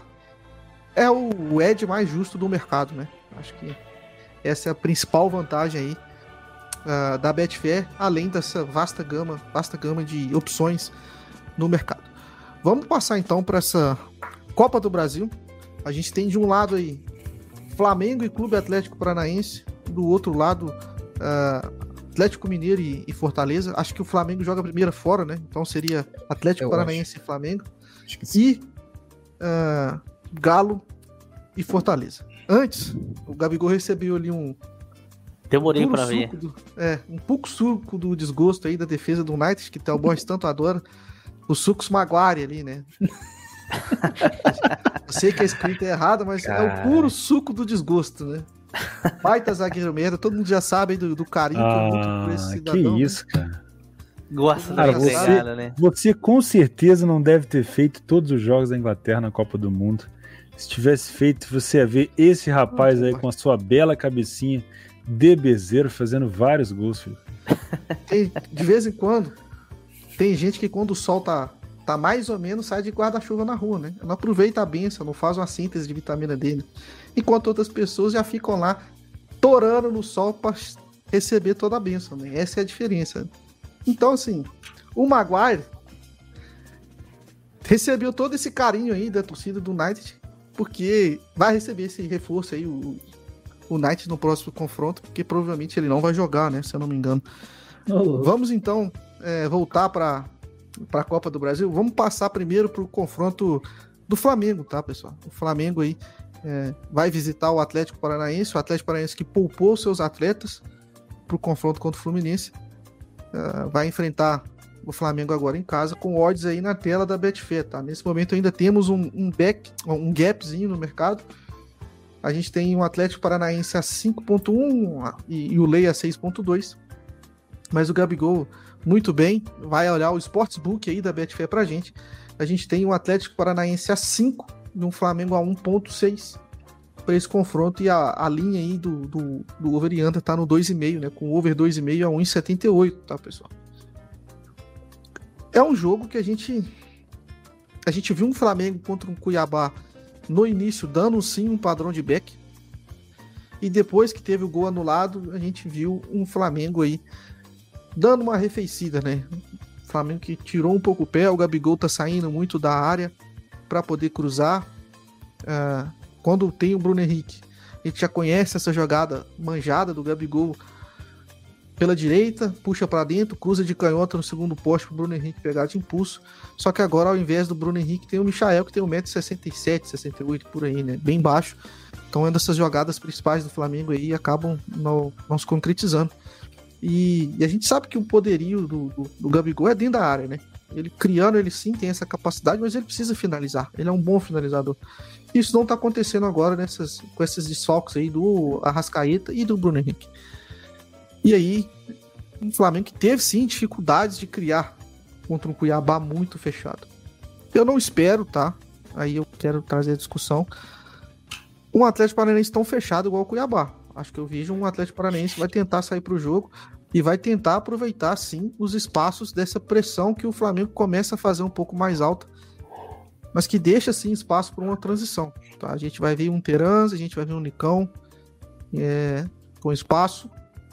Vamos ver. Acho que é um jogo que a 1,60 eu acho um pouco baixo pro Flamengo, tá? Sendo bem sincero. Eu esperava essa odd um pouco mais próxima ali de 2. Não sei qual é a visão que vocês têm pro confronto aí, Gabigol, Theo e, e Wagner. O que, que vocês acham pra esse confronto aí? Pô, velho, assim, eu não vi o último jogo do Flamengo, né? A última partida que eu vi do Flamengo me trouxe uma boa impressão, que foi um jogo bem tranquilo, né? Contra a equipe do Juventude. O que eu vi aqui, que eu tava até pesquisando aqui algumas informações em relação à escalação, é que o Atlético Paranaense tem três desfalques, né? Dois deles, a maioria das vezes, são titulares, que é o Christian, né? Perdão, o Richard e o Bissoli, né? Ambos jogam titular. Bissoli lá no o homem do ataque. Richard meio campo. E também tem o Christian, que poderia ser um possível reserva. Então, tem esses desfalques aí, mas ainda tem o Terence que tá jogando muita bola. E uma dúvida que eu tenho, desculpa a minha ignorância. O Atlético vai ter torcida nessa partida? Vai ter? Na arena? Da Baixada? Vai. Acho que vai. Já teve no último Cara, contra o Fluminense? Teve contra o Fluminense. Teve contra o Fluminense. Já vaiou o Valentim. É. Já vaiaram o Valentim? Caramba, velho. É, então, Valentim. eu não vi nenhum jogo, cara, do Cap com o Valentim. Pra ver como que, que tá rolando o ah, futebol é, tá ali, mal, se véio. mudou muito. Tá mal? Tá mal, não tá legal não. É que é o mata-mata, Mas assim, né? variou, é, variou é muito o time também, né? Variou muito o time e tal, mas é, Valentim bem contestado, já chegou com. Com toda. Chegou sem moral já, né? É, é foda, né? A gente sabe como que funciona uh, o futebol brasileiro. O Valentim nunca fez um bom trabalho. Recebe uma boa oportunidade. Esse time do Atlético é bem ajeitadinho. A gente sabe ali que tem alguns problemas de, com o Petraglia.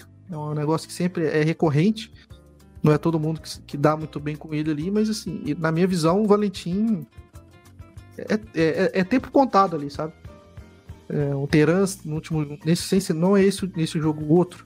Contra o Bahia que perdeu, se eu não me engano. Ele tirou o Terans no início do segundo tempo, o Terans saiu puto. Pois.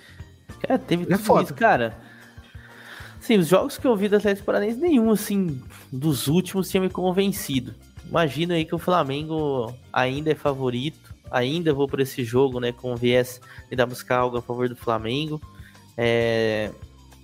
Acabei não vendo essa última partida contra o Cuiabá, não sei como foi, mas eu concordo que, de fato, o Atlético Paranaense não vai ficar dentro de casa somente se defendendo.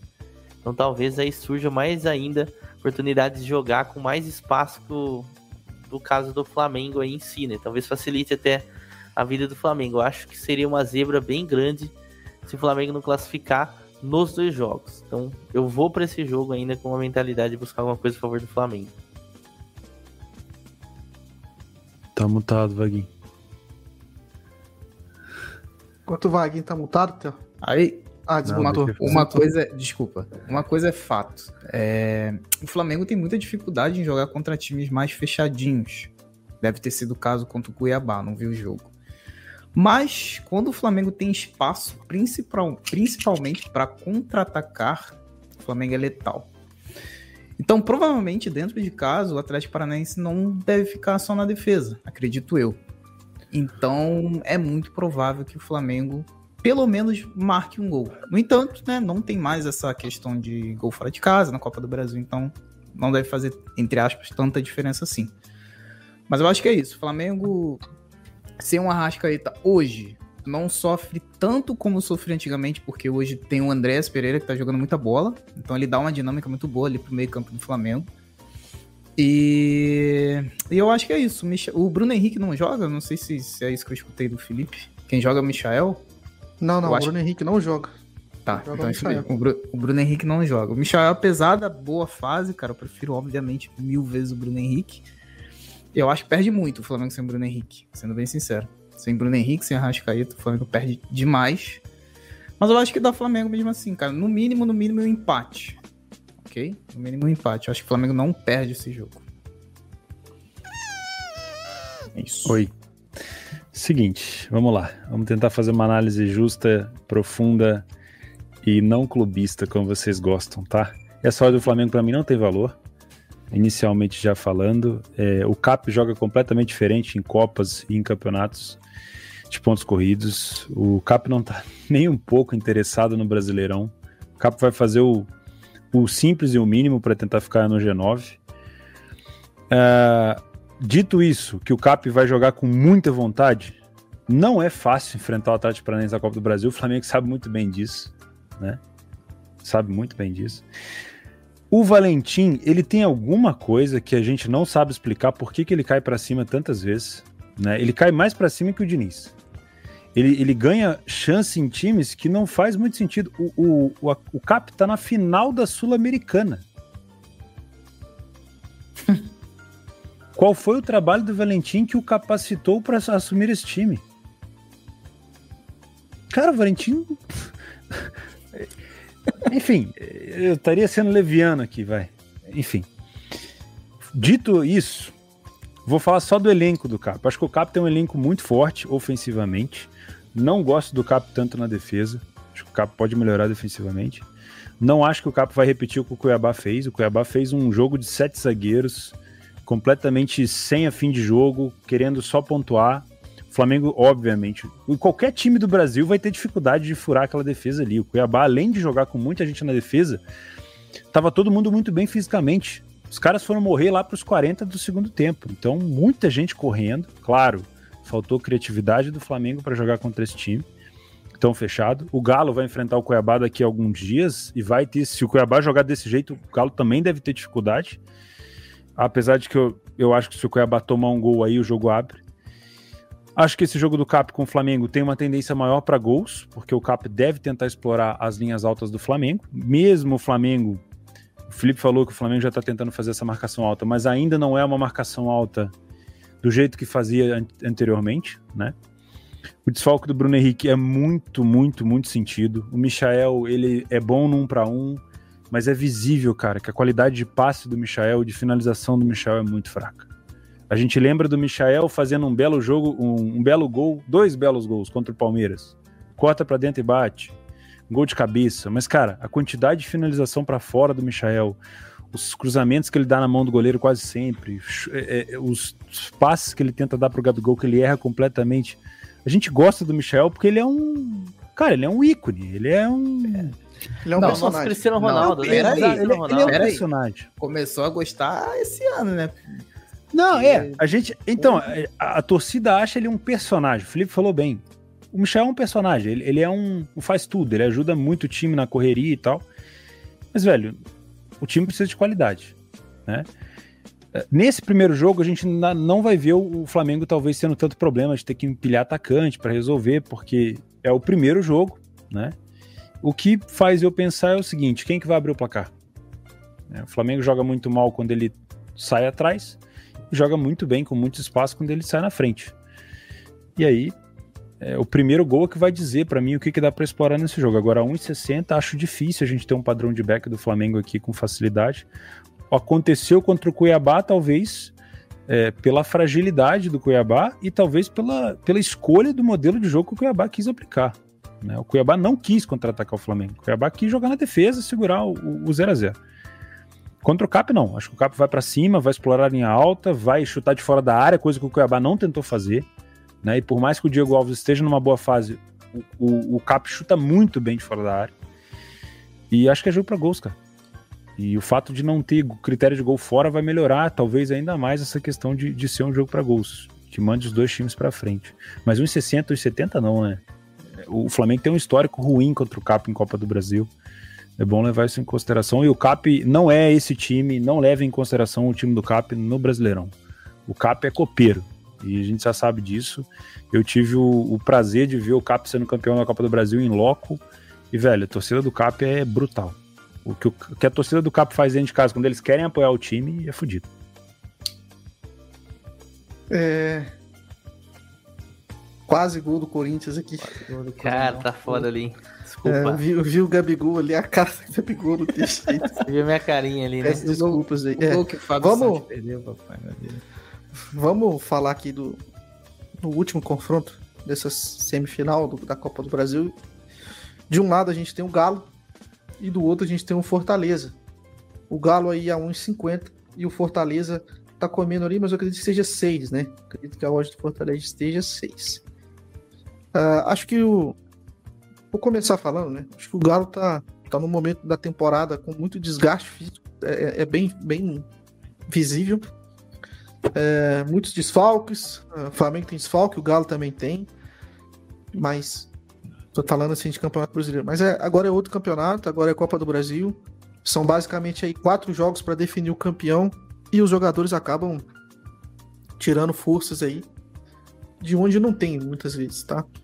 Ah, no confronto aqui, no início do Campeonato Brasileiro, no, no Mineirão, a gente viu o Galo abrir o, placar, abrir, abrir o placar com um pênalti ah, em cima do Hulk. E depois o Fortaleza no segundo tempo, com o Pikachu em duas, em duas transições, ah, virar o jogo. Se eu não me engano, a última foi até no. O segundo gol foi no último minuto. E no segundo turno o Galo venceu o Fortaleza lá. Tá? Eu, é eu acho que é uma odd muito baixa também. Acho que o Galo também tem uma odd muito baixa. Eu acho que o Fortaleza é um adversário muito mais difícil pro Atlético do que o Atlético Paranaense pro Flamengo. Então, para mim, o Galo jogando em casa, essa odd tinha que estar ali a 1,80, perto de 2, tá? Sendo bem sincero. Nessa faixa ali que eu acho que deveria ser o mais justo. É, como a gente sabe agora, né, que não temos aí um critério de desempate por gols, eu acho que a gente pode ver um jogo um pouco mais aberto. Aí eu vejo um jogo aí para três gols, acho que um over 2,5 bate nesse jogo. Uh, a gente começa a ver um pouco de mudança, até a linha para esse confronto, né? O over 2,5 tá 1,98 e o under tá 1,78. Então, o mercado também pensa dessa forma. Uh, Mas eu acho que é um jogo que vai depender muito do primeiro gol. Vai depender muito desse primeiro gol. Ah, o Atlético vem, vem assim com, com um abalo psicológico. É, venceu o Inter depois da eliminação. Depois empatou com a Chape. Depois virou contra o Santos aqui é, no Mineirão, com, com muita polêmica, mas muito suor. E agora abriu o placar contra o Goianiense fora de casa e tomou uma virada assim que não pode acontecer para um time que almeja ser campeão no segundo tempo, com, a, com um erro bizonho do Tietchan. Depois que o Tietchan errou, o time perdeu a cabeça e acabou levando a virada. E aí sempre fica essa questão, né? Como que vai estar tá a torcida né, do Atlético, a torcida que joga muito junto com o time, mas no Santos foi notório que a torcida estava nervosa e transmitiu esse nervosismo pro, pro time, tá? Então, acho que a gente vai ter que ver como que vai estar o comportamento da torcida, tá? E olha que de torcida do Galo eu entendo. Então, assim, a gente tem que olhar muito é, o comportamento da torcida, se a torcida não estiver cantando, se, por exemplo, contra o Santos, primeiro tempo, a torcida não cantou o hino. Isso não é normal, entendeu? É um comportamento que não é normal e que muitas vezes dá valor pra gente fazer algumas apostas. São detalhes Mas isso você acha que teve a ver com o desempenho do Galo no primeiro tempo? Ou teve a ver com o lance do VAR? sendo bem sincero, com aquele pênalti que não foi dado em cima do Zarate. E aí vem toda a questão do, do atleticano, enfim, fica muito nervoso. Uh, eu acho, agora é minha opinião, eu acho que a torcida vai sim cantar, não vai ficar nervosa, vai apoiar, porque eu acho que é um outro contexto. É, apoia, né? Com certeza. A, não, não, apoiar sempre apoia, mas eu tô falando que no Campeonato Brasileiro a torcida tá querendo muito o título, entendeu? Então acaba transmitindo nervosismo pro, pro, pra, para os jogadores. A Copa do Brasil, não, não necessariamente. Então eu acho que é um jogo que a gente pode ver um, um jogo com a torcida apoiando mais, incentivando mais. E o Atlético dentro de casa, historicamente, é um time muito forte. Muito forte. Né? Com o Cuca, a gente chegou a ter quase 80% de aproveitamento em jogos dentro de casa.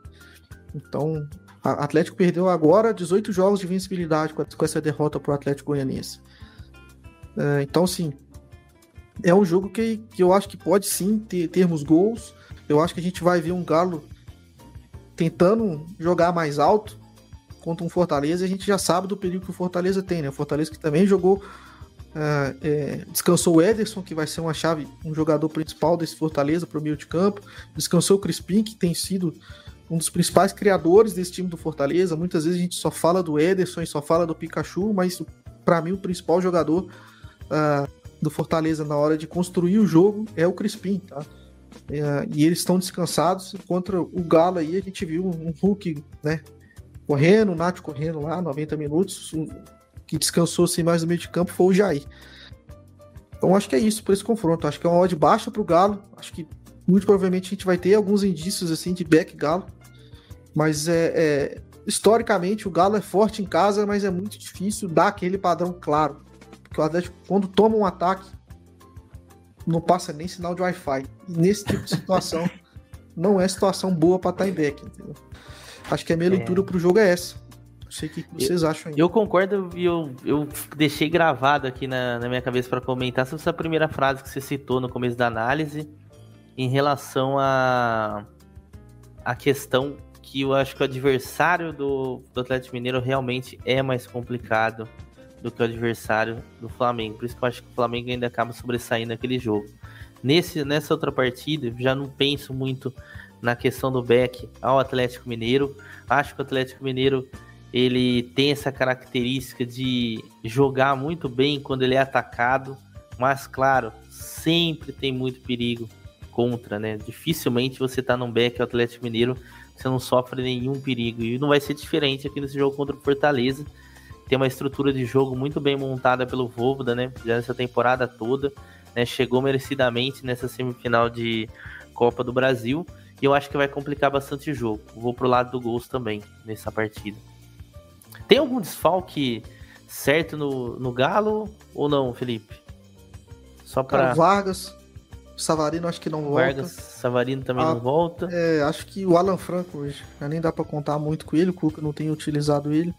Acho que o Diego Costa tem chance de voltar. Não sei se titular, mas relacionado deve ser, cara. Acho que é isso. Acho ah, que é boa. isso. Fechou, mas eu o também Galo vejo em casa... Galo cansado. Cara, o Galo em casa ele perdeu uma partida na competição. do brasileiro, tá? Levando isso em consideração. É muito difícil ganhar do Atlético é, lá. A única equipe que ganhou do Atlético lá se chama Fortaleza. Fortaleza, na primeira rodada. Na primeira rodada. Mas aí era outro tempo, né? É. Era outro tempo. Fortaleza realmente estava começando um excelente trabalho. O Galo não era isso tudo ainda. Hoje em dia, cara, não acho que é ódio para Beck Galo, mas acho muito difícil esse jogo não ter pelo menos uns três ou quatro gols pela intensidade. E uma coisa que o, o Atlético tem, que muitos times hoje no Brasil não têm, é poder de reação. O Atlético se sair atrás é impressionante como eles, principalmente na bola aérea, os escanteios do Atlético são muito perigosos, cara. Não só do Atlético. Fortaleza ganhou do Fluminense assim, enquanto o Grêmio levou muito perigo assim. Muito bola bom aérea dois jogos. Eu acho que é, é, a gente tem que olhar mais a bola aérea ofensiva do Fortaleza que é do Galo, tá? Mais do Fortaleza do que do Galo. O Atlético tem um índice muito alto de escanteio e o aproveitamento é muito baixo. É, o Nathan Silva, se eu não me engano, fez dois gols de cabeça. Tá? Já o Fortaleza tem muita força com o Benevenuto e de vez em quando, antes do Benevenuto chegar, era o Tite. Tá? Fortaleza é sim muito bom na bola parada ofensiva. Então é um jogo para a gente olhar assim com carinho esses escanteios e bolas cruzadas para a área. Muito bem lembrado o teu aí, agradeço pela lembrança, que era algo que eu tinha separado e esqueci. Mas o tamanho dessa cabeça aí, não tem como esquecer nada, né? Você vai fazer o jogo, Felipe? Você vai só torcer? Não, é, essa ver, é uma né? boa questão, hein? Vou ah, só é, né? Esse final de semana aí eu fiquei. Semifinal. Esse, não, esse, não esse final como, de semana, né? com, com o pênalti que ele não deu no Galo, eu fiquei muito puto. Eu não consegui concentrar em mais nada. Eu fiquei muito puto. Dá na real, mano. Que na real. Eu fiquei muito puto. Eu não consegui concentrar nos outros jogos em nada, cara. Eu falei assim, cara, como que ele foi no VAR e não deu esse pênalti? É, é bateu no joelho do assim, cara. É, bateu. Bateu no ombro, né? Bateu no joelho do cara. Ô, Filipão. Vamos falar dessa bosta, não. Vamos pra frente. Rapaz, vocês não precisam do VAR pra ganhar, não, Filipão. Vai tá. ser campeão. Aliás, já é. Como Calma diz o nosso amigo Rodrigo é. Luiz Roque aí no Superchat, já é, Filipão. Lê aí, Já tá. é do Galo, filho. Não, eu não preciso, isso aí eu falo de inteiro. lê, lê aí, lê aí o superchat do Rodrigo. Flamengo é vice-campeão brasileiro. Lê aí, então. Não leio. Pô, lê o superchat do Rodrigo, velho. Não tô falando zoeira, não. Pô, você que é o âncora, vai lá. Porra, o Theo tá com preguiça. Quer que eu leia? Não, é não, se, ele lê, se ele lê, ele tá tão conjurando feitiço, ele não pode ler. Ah, eu, não tô, eu não tô conjurando feitiço, que são palavras de Agora entendi. que tá com o bebê. Ó, oh, vou falar igual aquele mesmo, vai dar não. Tô cansadão. Ah, não, tô cansadão. Tô morto. Começou a chover muito novamente aqui, então. Ah, olha o Miguel. Ah, ah, Mas eu vou ler, tá, voz. Eu vou ler, tá, voz. Pode ficar tranquilo. Rodrigo Luiz Roque mandou mais um superchat aqui e disse: Felipe, não precisa ficar triste. Galo já é campeão brasileiro 2021. Só Deus tira esse título dele. Tá aí palavras Nem... de Rodrigo Luiz Roque. Nem Deus. Ele tá fazendo figa ali embaixo. Tenho certeza que ele tá só aqui, ó. Não, não. Que fio, Lançando que, a figa. É... Felipe, que é pra Galo... ser, não tem jeito. Véio. Se o Galo for campeão brasileiro. Se o Galo for, não. O dia que o Galo for campeão brasileiro lá se concretizar, o que, que tu faz de, de comemoração? Sei lá, mano. Já tem muita ô, coisa engatinhada. Você tem mas... que lançar um. Você tem que lançar um, um cabelinho cor de Lança, ouro aí. Lança um, Meter um platinado, platinado, uma parada assim. É, tem que vir ah, super saiyajin pro programa. Pensa com essa cabeção. Ah. Nossa. Imagina. Imagina. Não, tem que fazer alguma promessinha, hein? Não, que promessa. Falei, Felipe, faz uma coisa Você... grande se o Galo for campeão. Ele vou doar duas cestas básicas. Ah, é verdade. Então, você, você não tem vergonha nessa cara sua, não? É, vambora que eu tô ficando puto já. Ele falou que vai vir aqui na minha porteira cagar aqui em casa. Eu tô esperando ele. Ai, caralho. Vamos lá então, terminar o programa de hoje. Destaque Bora. final, se alguém quiser. A gente tá aqui terminando mais um programa, o um programa número 71. Um programa grande aí, com quase duas horas de, de duração.